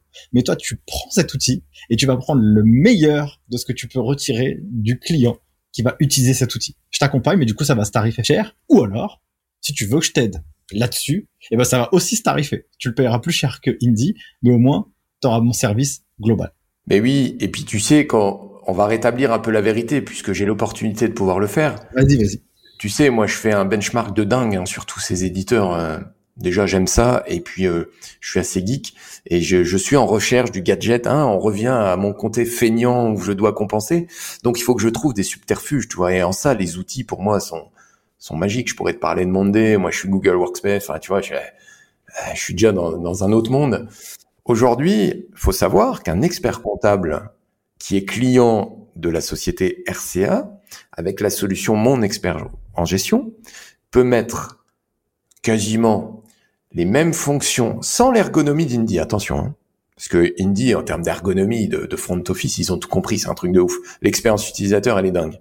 Par contre, les fonctionnalités, avec un meg compta de trésor, tu t'approches du ND. Sauf que le cabinet, s'il le souhaite, il peut le mettre à disposition de son client en totale gratuité. Donc tu vois, si on voulait se comparer, être violent, moi je pourrais très bien dire, et je le dis des fois en rigolant à mes experts, mais je dis, vous savez qu'on est moins cher qu'Indy. Hein Puis quand ils disent que le conseil, c'est pas vrai, c'est du SAV sur l'outil, mais ils donnent pas de conseil. Voilà. Bon, après, voilà. Moi, je trouve ce qu'il y a de bien, c'est qu'au moins ces acteurs-là, ils bouleversent, ils changent les codes, et ils nous forcent à modifier le côté sécurisant préétabli, un peu monopolistique, qui peut nous endormir. Je me considère plus comme un entrepreneur que comme un, expert comptable. Euh, quand j'entends qu'il faut être un expert comptable entrepreneur, je sais pas si c'est possible. En toute honnêteté. Parce qu'en fait, pour être entrepreneur, euh, voilà, des fois, il va falloir privilégier le, le vaguement juste, tu vois, ou précisément faux. Franchement, moi, mon avis euh, sur la question, il est archi, archi clair. je trouve que t'es d'abord entrepreneur avant d'avoir un produit à vendre, quoi. C'est ça. Donc que tu sois expert comptable, avocat ou euh, tu vends des chaussures ou des casquettes, il faut que tu saches entreprendre, quelle que soit la chose que tu vas entreprendre. Donc si tu vends un service qui euh, va produire de la compta ou alors faire du conseil, eh ben euh, tu dois avoir savoir être un bon entrepreneur avant d'être expert comptable. De toute façon, celui qui est aujourd'hui celui qui est pas un bon entrepreneur quand il fait l'expertise, franchement, il a du souci à se faire, quoi. Parce que là, ça va être chaud après. Ouais, ouais, je pense aussi il y a quand même des, des signaux. Euh. Alors après, moi, j'ai aucune certitude, j'ai des convictions, mais euh, oui, oui, j'ai, je te rejoins. J'ai la conviction que aujourd'hui, euh, ouais, ouais, le, le, on est à la veille, voilà, d'une nouvelle, d'une nouvelle profession. Exactement, parce que les entrepreneurs, ils ont aussi besoin de quelque chose de différent. Et quand on s'adapte au marché et quand on voit le besoin des entrepreneurs, voilà, on n'a rien à faire de comment comment on enregistre une écriture comptable ou alors avoir Salias le 15 ou le 18, quoi. Après, euh, moi, je, suis très modéré par rapport à tout ça parce que comme j'ai toujours innové, je me suis toujours remis en cause. En fait, moi, mon obsession, Nico, a toujours été de dire, c'est quoi mon utilité? Voilà. Les clients qui me payent, et c'est comme ça qu'on a créé l'offre Happy Business pour revenir au sujet. Euh, en 2018, je me suis dit, par rapport à à toutes mes discussions avec euh, certains éditeurs dont je suis très proche. Donc du coup, on fait une veille vraiment très très prospective. Et là, je me suis dit, ouais, ouais. Tu vois, on avait anticipé l'arrivée de la facture électronique, mais je me suis dit, mais attends, moi, c'est ce dont je rêve depuis toujours, c'est-à-dire une organisation des flux quasi automatique. Putain, mais c'est c'est le rêve. Alors ça fait peur à tout expert comptable parce qu'aujourd'hui nos modèles économiques, nos modèles organisationnels, je dis nos, euh, sont construits pas là-dessus, sur de la non-automatisation, justement, tu vois, des délais de transmission de documents, des relances, des suivis de suspens, des questions-réponses, des trucs manquants, etc., qui font chier tout le monde.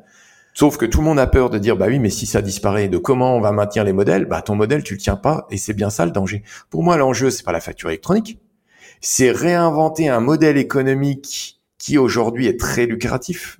Aujourd'hui, tout cabinet d'expertise comptable connaît son chiffre d'affaires des trois prochaines années en début d'année. T'as aucun entrepreneur qui, qui, qui, connaît ça. Tu vas voir, Nico, le jour, moi ça me fait rigoler quand j'entends, il y a qu'à Faucon, faut qu'on fasse du conseil. Le jour où les, tous les experts comptables vont devenir des conseillers à 100%, ça veut dire qu'à chaque 1er janvier, tu fais un reset de chiffre d'affaires.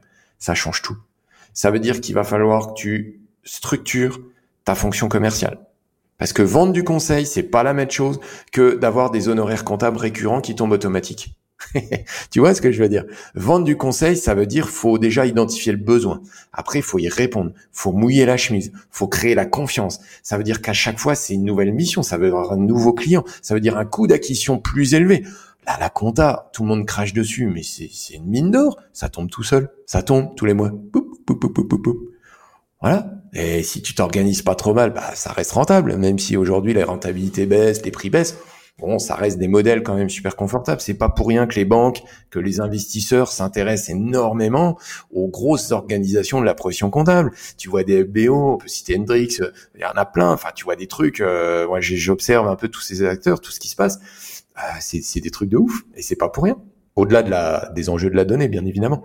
Mais euh, parce que ça reste des modèles rentables. Aujourd'hui, tu as des rentabilités 10, 12, 15%. Mais euh, voilà. Après, sur le la date à laquelle ce modèle va se transformer, va, va se casser, ça, je sais pas. On est plusieurs à voir des... Il y en a, ils donnent...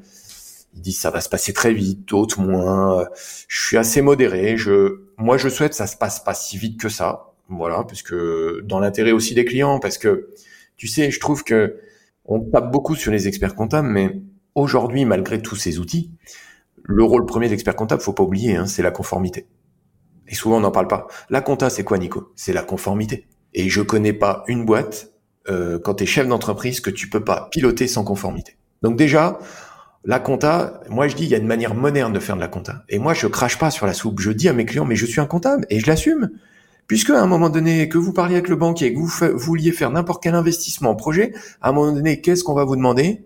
De mesurer que vous êtes bien en conformité soit avec vos prévisions, soit avec la rentabilité de l'entreprise, ou soit avec euh, euh, la logique patrimoniale et un bon écosystème pour que ça ne s'écroule pas par rapport au risque, pour minimiser le risque.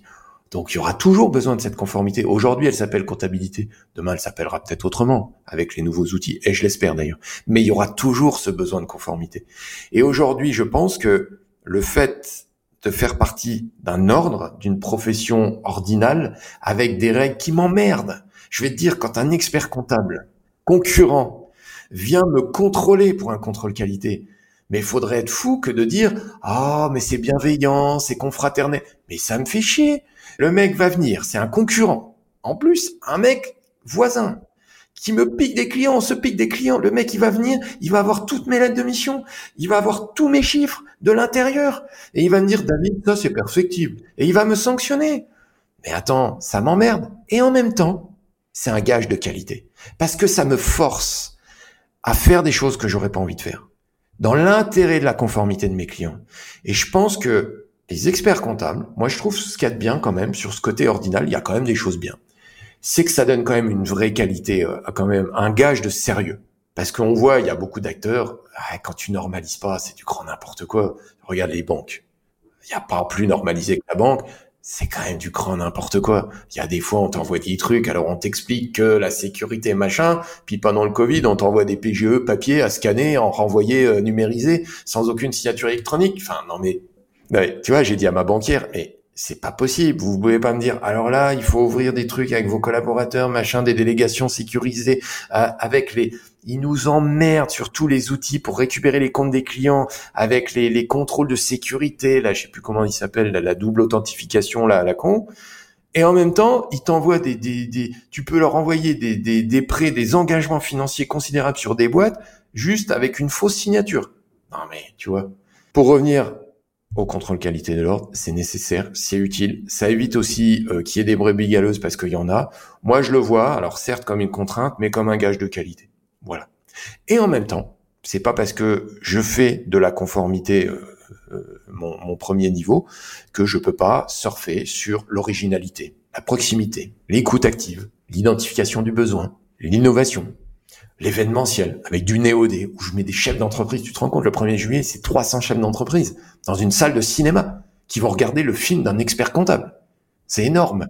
Bon, j'ai essayé d'appeler Tom Cruise, j'y suis pas réussi pour avoir la patrouille de France. Tout, on y est, on est en train de, on négocie. Bon, tu vois, moi je suis un mec optimiste.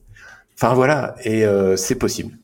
Et je prends souvent l'exemple de, tu vois, des hôtels. C'est comme si tu disais, euh, euh, ouais, euh, euh, moi je vais moderniser mon hôtel, alors je vais y mettre un spa. Bon, très bien. Et puis en plus du spa, je vais y mettre un bon restaurant, un beau truc gastro. Tu vois, je vais monter en gamme, je vais ajouter des services périphériques. Tu vois, pour créer l'expérience client quand tu viens à l'hôtel. Mais par contre, cher client, je suis désolé, dans la chambre il n'y a plus de lit. Oui, vous comprenez, on a mis un gastro, on a mis un spa, euh, on a des, des, une équipe pour vous faire du massage, de relaxation, on a, on a un, un coin cosy, on a un espace cigare, etc. Par contre, on a retiré le lit. Et ben malgré tout ça, euh, les mecs ils vont se barrer. Quoi. Ils vont dire non mais attendez, je viens pas à l'hôtel que pour les services périphériques. Il me faut quand même un lit, un lit confortable. Donc moi je compare ça un peu à la compta. Donc aujourd'hui on peut pas cracher sur la soupe dire on va faire que du conseil, des trucs, trucs. Il faut les deux. Il faut moderniser la compta. Il faut faire de la compta mieux que ça. Aujourd'hui on a une mauvaise image. Pourquoi? Parce qu'on est à la rue. Parce qu'on ne sait pas. Et c'est pas une problématique d'outils. Attention, hein. Les gens se trompent et les éditeurs l'ont bien compris et surfent là-dessus. Là aussi, les petits éditeurs bien malins. Euh, attention, moi je peux vous prouver que je peux être hyper performant avec un client en total papier. Saisie à l'ancienne, codification au crayon de papier, au critérium Mercure. Tu vois? Euh, C'est juste une question de rôle. Dire à son client, il me faut tel document, dans tel format, pour telle date. Ah d'accord, et je le trouve où ce document? Eh ben tu vas le trouver à tel endroit. Montre-moi comment tu es organisé, comment tu classes. Ah, voilà. Bah, ta banque, tu vois, tu viens ici, tu te connectes, tel jour, tu l'as, tu me le transfères. Tu peux même me créer un petit espace délégué. Comme ça, je récupère, je t'emmerde même pas. Les outils, c'est un faux problème. Ah, ils sont tous bons, ils fonctionneront tous, et merci. Le problème, c'est l'éducation du client. Et on revient aux fondamentaux, en fait. Et ce qui est génial et rassurant pour toute entreprise, et là, je m'adresse à tous les chefs d'entreprise qui écouteront ce podcast, c'est le contexte change, mais les fondamentaux restent. Donc si je reprends ma casquette d'expert comptable, qu'est-ce que je dis moi à un prospect? Je dis, vous voulez un juste prix. Je peux le comprendre vu le contexte. Vous voulez euh, pas payer plus cher qu'ailleurs, ou tout du moins, si c'est le cas, savoir pourquoi. Je peux le comprendre, et c'est légitime. Vous voulez de l'anticipation, c'est-à-dire vous voulez pas découvrir au mois de mai que vous n'êtes pas rentable. Bon, eh ben, il faut mettre en place une organisation. Et c'est pas que faire la compta vite, c'est définir quels sont les indicateurs vitaux pour vous, à quelle fréquence vous en avez besoin et comment on s'assure de leur bonne collecte et que ces données soient pertinentes. Après, qu'on ait un tableau de bord Webi, un Pennyline ou un petit Excel ou même un Monday avec trois indicateurs, moi aujourd'hui, je suis fier de dire que j'ai j'ai pas d'outil de tableau de bord. J'ai je suis sur Drive, tu vois, de Google. Sauf que j'ai quelques indicateurs qui sont pour moi indispensables que si je les ai pas, je vais pas dormir de la nuit. Et ça, c'est les fondamentaux depuis la nuit des temps. Après, tu mettes un peu de modernité, un peu de d'expérience friendly, ça c'est ça c'est une approche plus. Après, quand tu as des collaborateurs, tu dois créer un environnement moderne. Sinon, euh, si tu veux attirer des jeunes et que tu as, des outils euh, un peu obsolètes, euh, ça marchera pas c'est hyper intéressant. On va être malheureusement on va être obligé de couper à un moment donné. Je suis un peu frustré, mais c'est pas grave. On, a encore un peu de temps là. Si on avait prévu euh, jusqu'à midi l'enregistrement, donc vas-y, on va jusqu'au bout si ça te va bien. Moi, ce que je te propose, c'est on peut du coup faire un peu le focus sur l'offre Happy Business hein, qui est un peu mon positionnement à moi, euh, mon originalité et ce que je vends aujourd'hui à travers Biapi quoi. J'allais justement te poser la question en fait. Eh ben en fait 2018 euh, à la veille du Néodé, en préparation du Néodé, c'était notre troisième édition on s'est dit bon, qu'est-ce qu'on fait? Parce qu'il faut innover. Hein, tous les deux ans, la règle c'est qu'à chaque néodé, on envoie une nouveauté. C'est là où dans des discussions avec des éditeurs, je me suis dit mais attends, si ça s'automatise, comment moi, David Ladam, avec mon équipe, je maintiens mon chiffre d'affaires? Tout simplement, la question elle est simple. Ça veut dire quoi maintenir son chiffre d'affaires? C'est comment je maintiens une utilité pour mes clients, c'est-à-dire des gens qui vont me donner de l'argent parce qu'ils y ont un intérêt. Aujourd'hui, l'intérêt, c'est la conformité, la compta. Enfin, on se replace en 2018. Hein. Euh, et je lui dis demain, si tout est automatisé. Et là, grosse panique à bord. L'équipe, tout, tout le monde terrorisé. Moi, j'ai aussi une règle. Euh, c'est une de mes caractéristiques, c'est que j'aime bien euh, tout changer quand tout va bien parce que comme ça au moins euh, ça évite de s'installer dans la routine. Donc ça déstabilise un peu les gens. Mais je suis comme ça. Et là je dis bah on va tout changer. On va créer une offre dans laquelle le client il va acheter autre chose que de l'expertise comptable. Et on a, c'est comme ça qu'est né l'offre Happy Business. Donc l'offre Happy Business, c'est quoi? C'est trois choses. Donc j'ai benchmarké ma clientèle, j'ai tout dit, j'ai tout trituré, j'ai regardé, j'ai fait des, des rendez-vous avec des clients. Je leur ai dit qu'est-ce que vous aimez chez moi, qu'est-ce que vous aimez pas, qu'est-ce qui est bien, qu'est-ce qui est pas bien, les outils, les trucs. Et il en est ressorti Trois choses. Première chose, c'est que chez Experneo, depuis toujours, on a pour quête de mettre à disposition de nos clients des outils facilitateurs. Et moi, je les utilise. Comme ça m'emmerde de faire des trucs, j'utilise des outils qui sont pas gadgets, qui sont pragmatiques. Alors des fois, oui, on m'accuse, on me dit, tu utilises des outils un peu vieillots. Ouais, mais en même temps, moi, ils font le job. Et le côté friendly, ça vient après. Parce que j'ai essayé dans le passé des outils friendly qui faisaient pas le job, c'est catastrophique. Par contre, un outil un peu moins friendly, un peu plus vieillot, qui fait le job, c'est moins catastrophique, tu comprends? Et mon client, à un moment donné, il me dit, ouais, David, euh, la couleur, je m'en fous. Ce que je veux, c'est le chiffre. Voilà. Donc, tu vois, euh, mais pourquoi tu utilises pas mon beau tableau de bord ah, ah, je m'en fous, parce que je, suis perdu, il y a trop de couleurs, c'est trop beau. Je veux tac, tac, tac. Ah, ok. Tu vois, moi, je suis quelqu'un de très pragmatique. Et comme je co-construis avec mes clients, j'écoute ce qu'ils disent. Donc premièrement, c'est le premier étage à furer, c'est on leur crée un écosystème moderne qui permet aujourd'hui de gérer tes flux en temps réel, recettes, dépenses, banque, quand t'es client, en temps réel, sans aucun recours de l'expert comptable. Donc on a associé des outils, c'est ce que j'appelle le front office, une plateforme de gestion, euh, appelle ça comme tu veux, un outil euh, workflow, euh, voilà, où le client il synchronise au jour le jour. Il fait ses devis factures, ses relances clients, sa base contact, voilà, tout ce que proposent les éditeurs dignes de ce nom aujourd'hui. Ça, c'est le premier niveau. Nous, ça nous permet d'avoir une putain de productivité parce que tu imagines bien qu'en off, on a adapté toute l'organisation interne Expert en conséquence. Le deuxième niveau, mon client, ce qu'ils aiment chez moi, c'est avoir des échanges avec moi. Parce qu'ils savent que je suis un dingos. Quand je vais avoir quelqu'un en dépression, je vais lui retourner la tête. Tu vois, je vais faire mon Émile Coué. J'ai eu des gens qui venaient en pleurant, qui repartaient avec la banane. Je te jure, hein, c'est la vérité. J'ai cette capacité-là à, j'arrive à, un moment donné à écouter la personne, à, à, me mettre en elle et à savoir à me dire ah ça y est à un moment donné dans l'entretien c'est ce que j'explique dans mes formations c'est que grâce à l'écoute active et aussi peut-être à mon expérience et, et, à mon à, mon envie d'aimer les gens j'aime les gens j'aime l'individu donc je l'écoute à un moment donné je me dis ah ça y est j'ai compris en fait son besoin implicite tu as deux types de besoins en vente tu as le besoin explicite je cherche un comptable puis en fait, t'as le mec, quand tu l'écoutes, le besoin implicite grâce à ma, technique des questions, ce qu'on appelle en vente le, spin selling, en fait, tu vas aller chercher le vrai fond, le truc qu'il a là. Et là, moi, je suis excellent ça. Je suis le meilleur. Voilà, je l'assume. J'adore ça. Je vais, euh, je creuse, je questionne, j'écoute, je laisse parler l'autre. Ou alors, je me dis, des fois, des prospects, je me dis, non, mais lui, ça matchera jamais avec moi. Parce qu'en fait, il veut le prix. Sauf qu'il le dit pas. Il l'assume pas. Mais il veut le prix. Et le prix, c'est pas moi. Le prix, c'est Compte Clémentine, c'est mes copains hein, qui sont voisins, euh, que je salue d'ailleurs de faire des prix bas. Euh, moi, je sais pas faire, mais euh, voilà, eux, ils savent faire, donc tant mieux, allez chez eux. Mais voilà, chez Expert Néo, non. Puis ça, tu vas te faire chier, parce qu'on t'impose une méthode. Donc on va te demander d'être rigoureux, on va te demander de mettre à jour tes données sur notre plateforme, te rends compte tous les jours. Quoi. Donc celui qui veut pas le faire tous les jours, c'est même pas la peine qu'il vienne, puisque de toute façon, je vais pas le garder. Donc ça, c'est le premier niveau. Le deuxième niveau, c'est l'entretien périodique avec David Lada. C'est-à-dire que moi, euh, mes clients Happy Business, J'essaye bien évidemment autant faire se peut. Hein. Je suis pas miraculeux. Il y a des fois, je suis en surcharge, tout. Bah, je diffère, mais j'essaye. Moi, on peut pas m'accuser. Il n'y a pas un client chez moi ou si c'est le cas, c'est que j'ai pas fait le job et j'assume les conséquences. Ça m'est arrivé.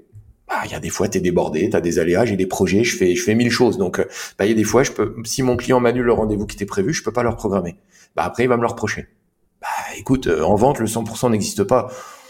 J'ai 5 étoiles Google. Bon, euh, voilà, mes clients sont globalement super satisfaits, c'est ce qui m'importe. un rendez-vous périodique. C'est le deuxième étage de la fusée Happy Business, c'est que systématiquement chez nous, dans le tarif, le client, il a l'assurance de voir son expert comptable périodiquement. Je prends plus d'engagement. Avant, je disais une fois par trimestre, mais je me suis rendu compte qu'il y a des gens, ils préfèrent me voir une fois par semestre, mais plus longtemps. Voilà. Mais au moins, il y a une connexion permanente. Alors, en réel, de préférence, d'où la proximité relationnelle, parce que les outils sont très modernes, ou en distanciel. J'ai des clients euh, euh, en distanciel, ça pose aucun problème. Et le troisième élément, on s'est pas arrêté là. Ce qui est ressorti, ce qui plaît aux gens, c'est cette communauté qu'on a créée. C'est-à-dire cette fierté d'appartenance à un écosystème, Happy Business, Expert Neo, aujourd'hui BHappy, qui eh ben, réunit des gens qui sont de même taille, qui ont les mêmes besoins, qui ont les mêmes problématiques, à travers différents formats, voilà, on fait nos petits déj, nos réunions petits déj en présentiel, on fait des semi-présentiels distanciels, on va faire bientôt des distanciels, etc. Et on fait les néodés tous les deux ans, on réunit tout le monde. Parce que là, ça, c'est, moi je dis à mes clients, grâce à ça, vous faites du business grâce à moi. Parce que je vais vous mettre en connexion avec d'autres. Parce que je suis un obsédé du business. Donc, si mes clients, grâce à moi, ils ont les bons outils qui leur permettent d'avoir les infos en temps réel. L'accompagnement pour les questions. Tiens, David, j'ai un doute, qu'est-ce que tu penses de la crise actuelle, machin, truc. En fait, je fais de la psychologie ce que moi j'appelle l'accompagnement et pas le conseil, l'accompagnement. Et en plus, ils ont la dimension communautaire. Grâce à moi, ils développent leur business grâce au réseau. J'ai gagné. Et ça, ça s'appelle l'offre Happy Business Entrepreneur. Et ça, ça coûte combien du coup pour les clients? Est-ce qu'il y a des tarifs euh? Bien sûr. Ah bah il y a trois tarifs. Je t'invite à regarder sur le site. En plus, le client, en fonction du nombre, on a mis une petite règle. C'est comme euh, ce que font les éditeurs aujourd'hui. C'est un abonnement. Donc euh, voilà, il y a plusieurs clés d'entrée. il faut être éligible. Donc le client, le prospect, il peut pas signer comme ça. Il faut qu'il soit éligible au dispositif. Et après, même en étant éligible, chaque expert comptable se garde le droit de dire non à un prospect. Pour être certain, parce qu'il y a des petits malins, des petits opportunistes. Et en fait, l'offre de base, elle est à 270 euros hors taxe par mois pour l'instant. Je dis bien pour l'instant, parce qu'avec le contexte, il y aura peut-être des ajustements. Mais euh, et elle a été conçue sur une moyenne de prix pratiqués sur un échantillon. Euh, alors nous, c'était peu moins de 10. Et le client, il a tout dedans, il a les outils il a les outils. Hein. Attention, hein, ça c'est très important. Je veux dire, aujourd'hui, c'est la seule offre sur le marché euh, qui est proposée par euh, Expert Neo, par tous les cabinets euh, membres BIAPI pour les entrepreneurs. Voilà, il y a, y a un protocole précis, il y a un onboarding, il y a, y a des kits d'organisation au démarrage, on forme le client deux fois. Enfin voilà, je vais pas donner tous les secrets de fabrication, mais fort de notre expérience et aujourd'hui ça cartonne. Et moi demain, si j'ai plus de compta, mes clients en fait, mes clients, ils s'abonnent chez nous. Ils viennent, euh, ils viennent payer tous les mois le fait de faire partie d'une communauté d'entrepreneurs où ils vont avoir, ils vont en avoir pour leur argent. J'ai une question du coup qui me, qui me travaille un peu l'esprit. Tu vois, euh, on dit souvent que les experts comptables, euh, ils accompagnent, ils conseillent leurs clients. Comment toi tu fais pour être au niveau de différentes typologies d'entrepreneurs sur différentes industries? En fait, la réponse est dans ta question, c'est que moi, j'ai arrêté le qui trop embrasse mal étreint. C'est-à-dire qu'aujourd'hui, je suis dans un dilemme, c'est que j'ai, des entreprises qui ont des marées moyennes et qui sont en train de devenir très gros. Je pense que je vais arrêter. De toi à moi, je vais arrêter parce que je, c'est plus ma cam. Et pour maintenir un niveau d'excellence tel qu'il le demande, il faudrait que je spécialise. Et c'est là où on en vient, et c'est intéressant la question, le conseil. Moi, je parle d'accompagnement. Je parle pas de conseil. Le conseil, pour moi, c'est vendre une spécialisation. Tu fais du conseil quand tu es spécialisé. Moi, je suis un conseiller de la vente. Je peux faire un audit pour un cabinet en matière de vente. Je peux le conseiller sur mettre en place une démarche commerciale efficace. Là, oui, je suis un des spécialistes de la profession. Je forme à ça. Par contre, voilà, euh, travailler euh, les, groupes de 50, 100 collaborateurs, c'est un métier, c'est une spécialisation. La consolidation en est une. Moi, je, me suis spécialisé sur un échantillon TPE moins de 10. L'entrepreneur qui veut l'interlocuteur unique, qui va garder pendant des années. Moi, j'ai des clients, aujourd'hui, ils cèdent à leurs enfants, je récupère les enfants, tu vois. Donc, euh, et à qui on va instaurer une confiance. Euh, on sait qu'on travaille en intelligence, qu'on n'a pas besoin tous les ans de faire des appels d'offres pour mettre en ta... Parce que les gros, c'est ça aussi. Euh, au bout d'un moment, tu es installé, il y a le confort, bah, il faut un appel d'offres, puis tu perds le dossier. Voilà, c'est moi j'ai besoin de cette proximité avec les clients. Euh, voilà, j'ai besoin de connaître leur modèle. De et après quand je sais pas, il m'arrive souvent d'identifier avec mon client des sujets. Et ben je l'accompagne chez le notaire. Tu vois le, plus bel exemple, le mari et l'épouse, problématique de transmission. Avec euh, des membres de propriété, avec une petite problématique de location meublée au sein d'une SCI, le piège à la con que personne euh, ne voit, eh ben j'ai, n'étant pas spécialiste, j'ai ma petite idée sur le sujet, je leur ai proposé de se voir avec un avocat fiscaliste et le notaire, tu vois, en interprofessionnalité, et que j'assurerai le rendez-vous en leur présence pour m'assurer que ce qu'ils ont entendu, ils l'ont compris, et je ferai la traduction si besoin. Alors appelle ça du conseil, moi j'appelle ça accompagner mes clients créer de la satisfaction sur du long terme. Voilà. Et s'ils ont besoin d'un one shot, un cost killer ou euh, une optimisation ponctuelle, eh ben j'ai tout un tas autour de moi de professionnels, que ce soit sur le, les crédits. Aujourd'hui j'ai des des gens dont l'activité c'est aller chercher les meilleurs crédits pour mes clients. Eh ben ils prennent les honoraires de succès. Moi je touche rien, mais mon client il est content et je gagne du temps. Voilà, c'est ce que j'appelle mon réseau de partenaires. Vous êtes combien aujourd'hui chez Expert Neo? Ah, bonne question. Euh, alors, Expert Neo version euh, petit groupe. Euh, aujourd'hui, on est, si je dis pas de bêtises, on est 7. On a une autre structure sur Metz où ils sont 6 et un organisme de formation avec trois personnes. Toi, tu as quand même plusieurs business aussi. Oui. Toi, tu aimes bien l'entrepreneuriat, tu as la partie formation, expertise comptable. Et l'autre, c'est quoi du coup l'activité?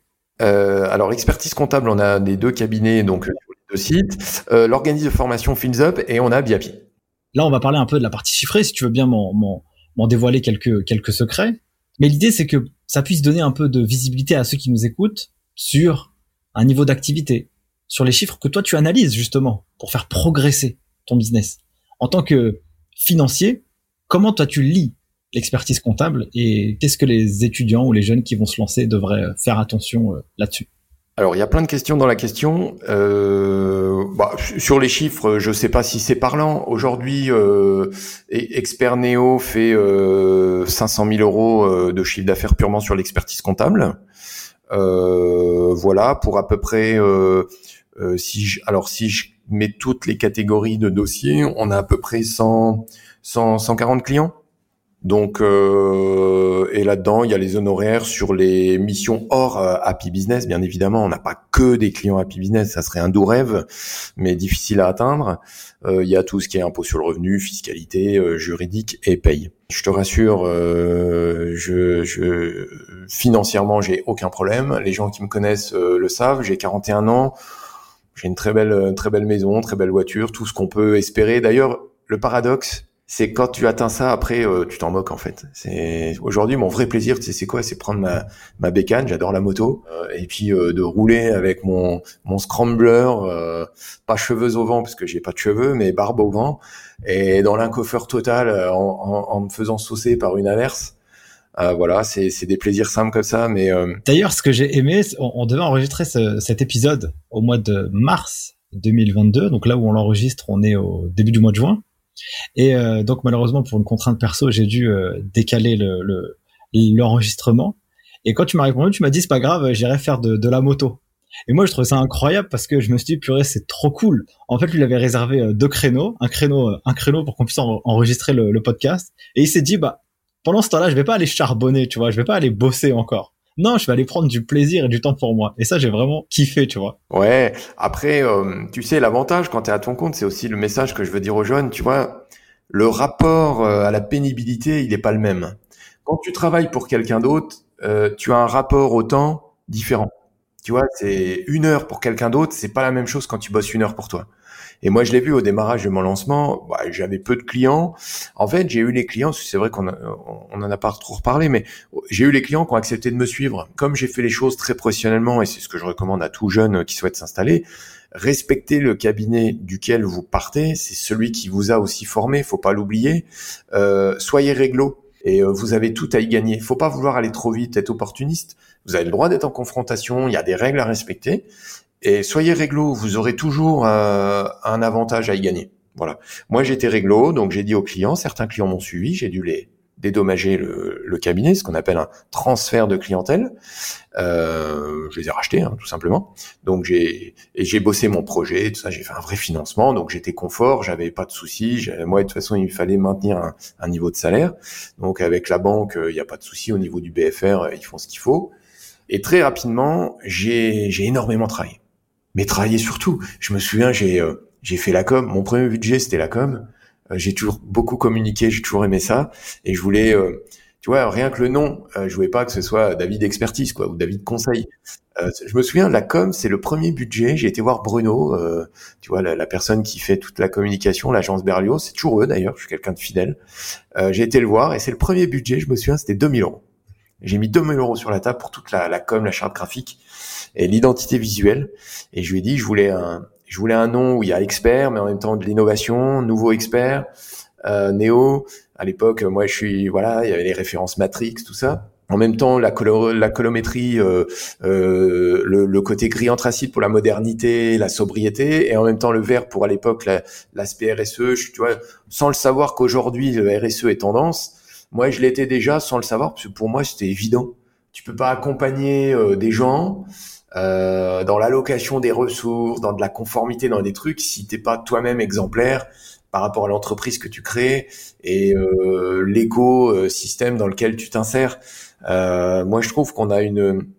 Enfin, moi, en tant que chef d'entreprise expert comptable, euh, je dois être exemplaire à tout point de vue. Euh, tu peux pas conseiller quelqu'un si t'appliques pas toi-même tes conseils. Moi, la règle, c'est que je m'applique à moi-même ce que j'applique aux autres. Tu vois, et là encore, c'est une autre recommandation aux jeunes. Euh, faites attention, il y a qu'un faucon. Euh, appliquez-vous déjà à vous-même. Euh, ce que vous appliquerez demain aux autres. Et j'ai compris beaucoup de choses quand j'ai créé euh, ma boîte. Je me suis oh là là, mais attends, je leur disais des choses avant. Ah ouais, ok, j'avais sous-estimé le truc quand même. Et du coup, je pense que c'est ce qui plaît, c'est ce qui fait que ça marche bien au démarrage. Les clients, ils savent que quand tu deviens entrepreneur, ça change tout. T'as pas la même vision quand tu as conseil le mec. Euh, voilà, parce que tu y es passé, donc euh, tu sais ce que c'est. C'est tellement facile d'être salarié et puis de dire à quelqu'un il y a qu'un faucon. Quand tu l'as fait toi-même, c'est différent. Et puis après, la, la charge de travail, bah moi, il y a des fois, euh, je travaille énormément. J'ai cette capacité de travail, mais ça ne me dérange pas. Je me suis créé, j'ai des bureaux extraordinaires, qui sont modernes, qui sont génialissimes. Ça ne me dérange pas de venir quand il fait beau, j'ai un balcon, enfin, j'ai des conditions de travail au top. J'ai une maison superbe. Je me suis fait un bureau chez moi, je peux travailler le soir. Tu vois, hier soir, j'ai fait quelques déclarations de revenus je couche mes enfants, je suis rentré à 19h, je mange avec eux, je retravaille le soir. Moi, ça choque ma mère qui comprend pas, elle me dit, oh là là, tu t'es couché à 11h. Bah oui, alors? Bah, j'étais pas fatigué, euh, j'avais deux, trois déclarations, j'ai eu mon client ce matin à 9h, euh, euh, Jean-Christophe de Paris, super content, j'ai fait la propale, tout.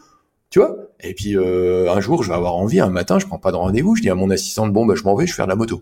Parce que j'ai envie. J'ai mon chien qui est avec moi, tu vois, j'ai les gens ils me prennent pour un fou. Euh, je suis barbu, chauve, ils me prennent pour un chasseur. J'ai mon pitbull avec moi. Euh, je dis mais c'est quoi ce mec? C'est tu vois des fois je vais promener le au milieu des bureaux, je prends mon chien, je suis au téléphone, tu vois, je parle, je parle de sujets de néodé. Les gens ils doivent se dire mais c'est c'est il est fou celui-là. et puis en fait, tu te rends compte que les gens ils s'arrêtent, ils te caressent ton chien, ils disent oh là là, vous avez de la chance d'avoir un chien au bureau. Bah j'ai surtout de la chance de faire un métier qui me plaît et de de pas subir. Alors après, c'est pas le monde des bisounours. Hein. Euh, j'ai des galères avec les collaborateurs, comme tout le monde, rassure tout le monde. Hein. Aujourd'hui, on vit une crise sociale bouleversante. Et, et, pourtant, je suis un modèle de, de, qualité de travail. Je suis un modèle. Je suis un des premiers à faire le télétravail quand c'était encore pas autorisé. Euh, nous, on est zéro papier depuis, depuis la création d'Expert Néo. Mais vraiment, euh, j'ai des tablettes Surface Pro pour tout le monde. Enfin, tu verrais les équipements. Mon fils hier, il est venu. Il m'a dit, papa, waouh, tes surfaces, putain, elle est plus rapide que ma tablette Mac à la maison. Oh, elles ont de la chance, tes filles, quand même. Et malgré tout, eh ben, on est comme tout le monde. On a des problèmes de collaborateurs, quoi. Parce que les temps changent, parce que c'est, on vit un truc de dingue. Personne n'a la clé sur comment aujourd'hui fidéliser quelqu'un. Les gens veulent plus d'argent, les gens veulent plus travailler, les gens veulent plus de pénibilité, sauf que c'est toute la définition du monde du travail. Alors moi, je veux bien tout entendre, et pourtant Dieu sait que je suis moderne, mais je pense qu'on va avoir quand même nous, les entrepreneurs, et tout le monde, hein, euh, quand tu vois aujourd'hui, euh, moi je suis, j'ai la chance d'être client Club Med. Le Club Med en tant que client te demande si tu connais des gens susceptibles d'être intéressés pour cet été. Ils recrutent 500 géos auprès des clients. Donc ça c'est rigolo. Non mais c'est énorme. Ma femme m'a envoyé le SMS hier, Nico. Je sais pas si tu te rends compte. Eh, c'est quand même un lieu de villégiature plus plus où tu as quand même une qualité de service assez exceptionnelle et là, en gros, le message, tu te dis, attention, faites gaffe, on n'est pas sûr de vous garantir une expérience au top, parce qu'on manque de bras? Parce que c'est ça la réalité. Tu vas voir là, tous les gens, tous les Français là qui euh, qui vont partir en vacances cet été, euh, ça va être chaud dans les restaurants. Quand tu vas vouloir une glace chez le glacier, va falloir attendre. Il hein. n'y a pas de personnel. Ils sont où les gens? Donc les gens, si vous m'entendez, il y a plein, moi je connais plein de mes clients moi-même où on a des propales de jobs à, à, vous offrir qui sont extraordinairement intéressantes. Et en plus avec une longévité mais, mais génialissime. Moi je compte pas m'arrêter là demain. Hein. Moi je vais travailler encore parce que je kiffe ça. D'ailleurs, je kiffe moins la période fiscale, je l'assume. C'est un peu chiant parce qu'on a quand même une surcharge de travail pendant la période fiscale qu'il faut qu'il faut faire. Hein. On reste quand même euh, des, des experts comptables, mais euh, passer cette période-là un peu chiante, putain c'est génial. Venez à mon EOD, vous allez comprendre. C'est quoi un expert comptable euh, différent? À Nancy, euh, le 1er juillet, à l'UGC, c'est ça Au cinéma UGC à l'UGC Cinécité à Ludre, euh, en périphérie de Nancy. On aura un service voiturier en partenariat avec BMW et Mini pour aller chercher nos, nos invités euh, qui viennent d'autres contrées qui arriveront à la gare de Nancy. Donc tu vois, service exclusif. Non, là, on a mis la barre très très haute. Moi, j'aime ça. J'aime j'aime l'événementiel. Je pense que je me reconvertirai un jour. J'arrêterai l'expertise, je ferai euh, organisateur de spectacle pour les experts comptables. En tout cas, c'est un beau mot pour clôturer euh, ce podcast. Euh, mon cher David, donc du coup, on arrive vraiment à la fin. Euh, on aurait pu continuer encore. Mais si tu avais un dernier message à passer à ceux qui nous écoutent, qu'est-ce que tu pourrais leur dire? Je sais pas, une sagesse, un conseil, une réflexion, quelque chose qui, qui que tu aurais envie de partager. Qu'est-ce que tu nous dirais? Qu'est-ce que je dirais?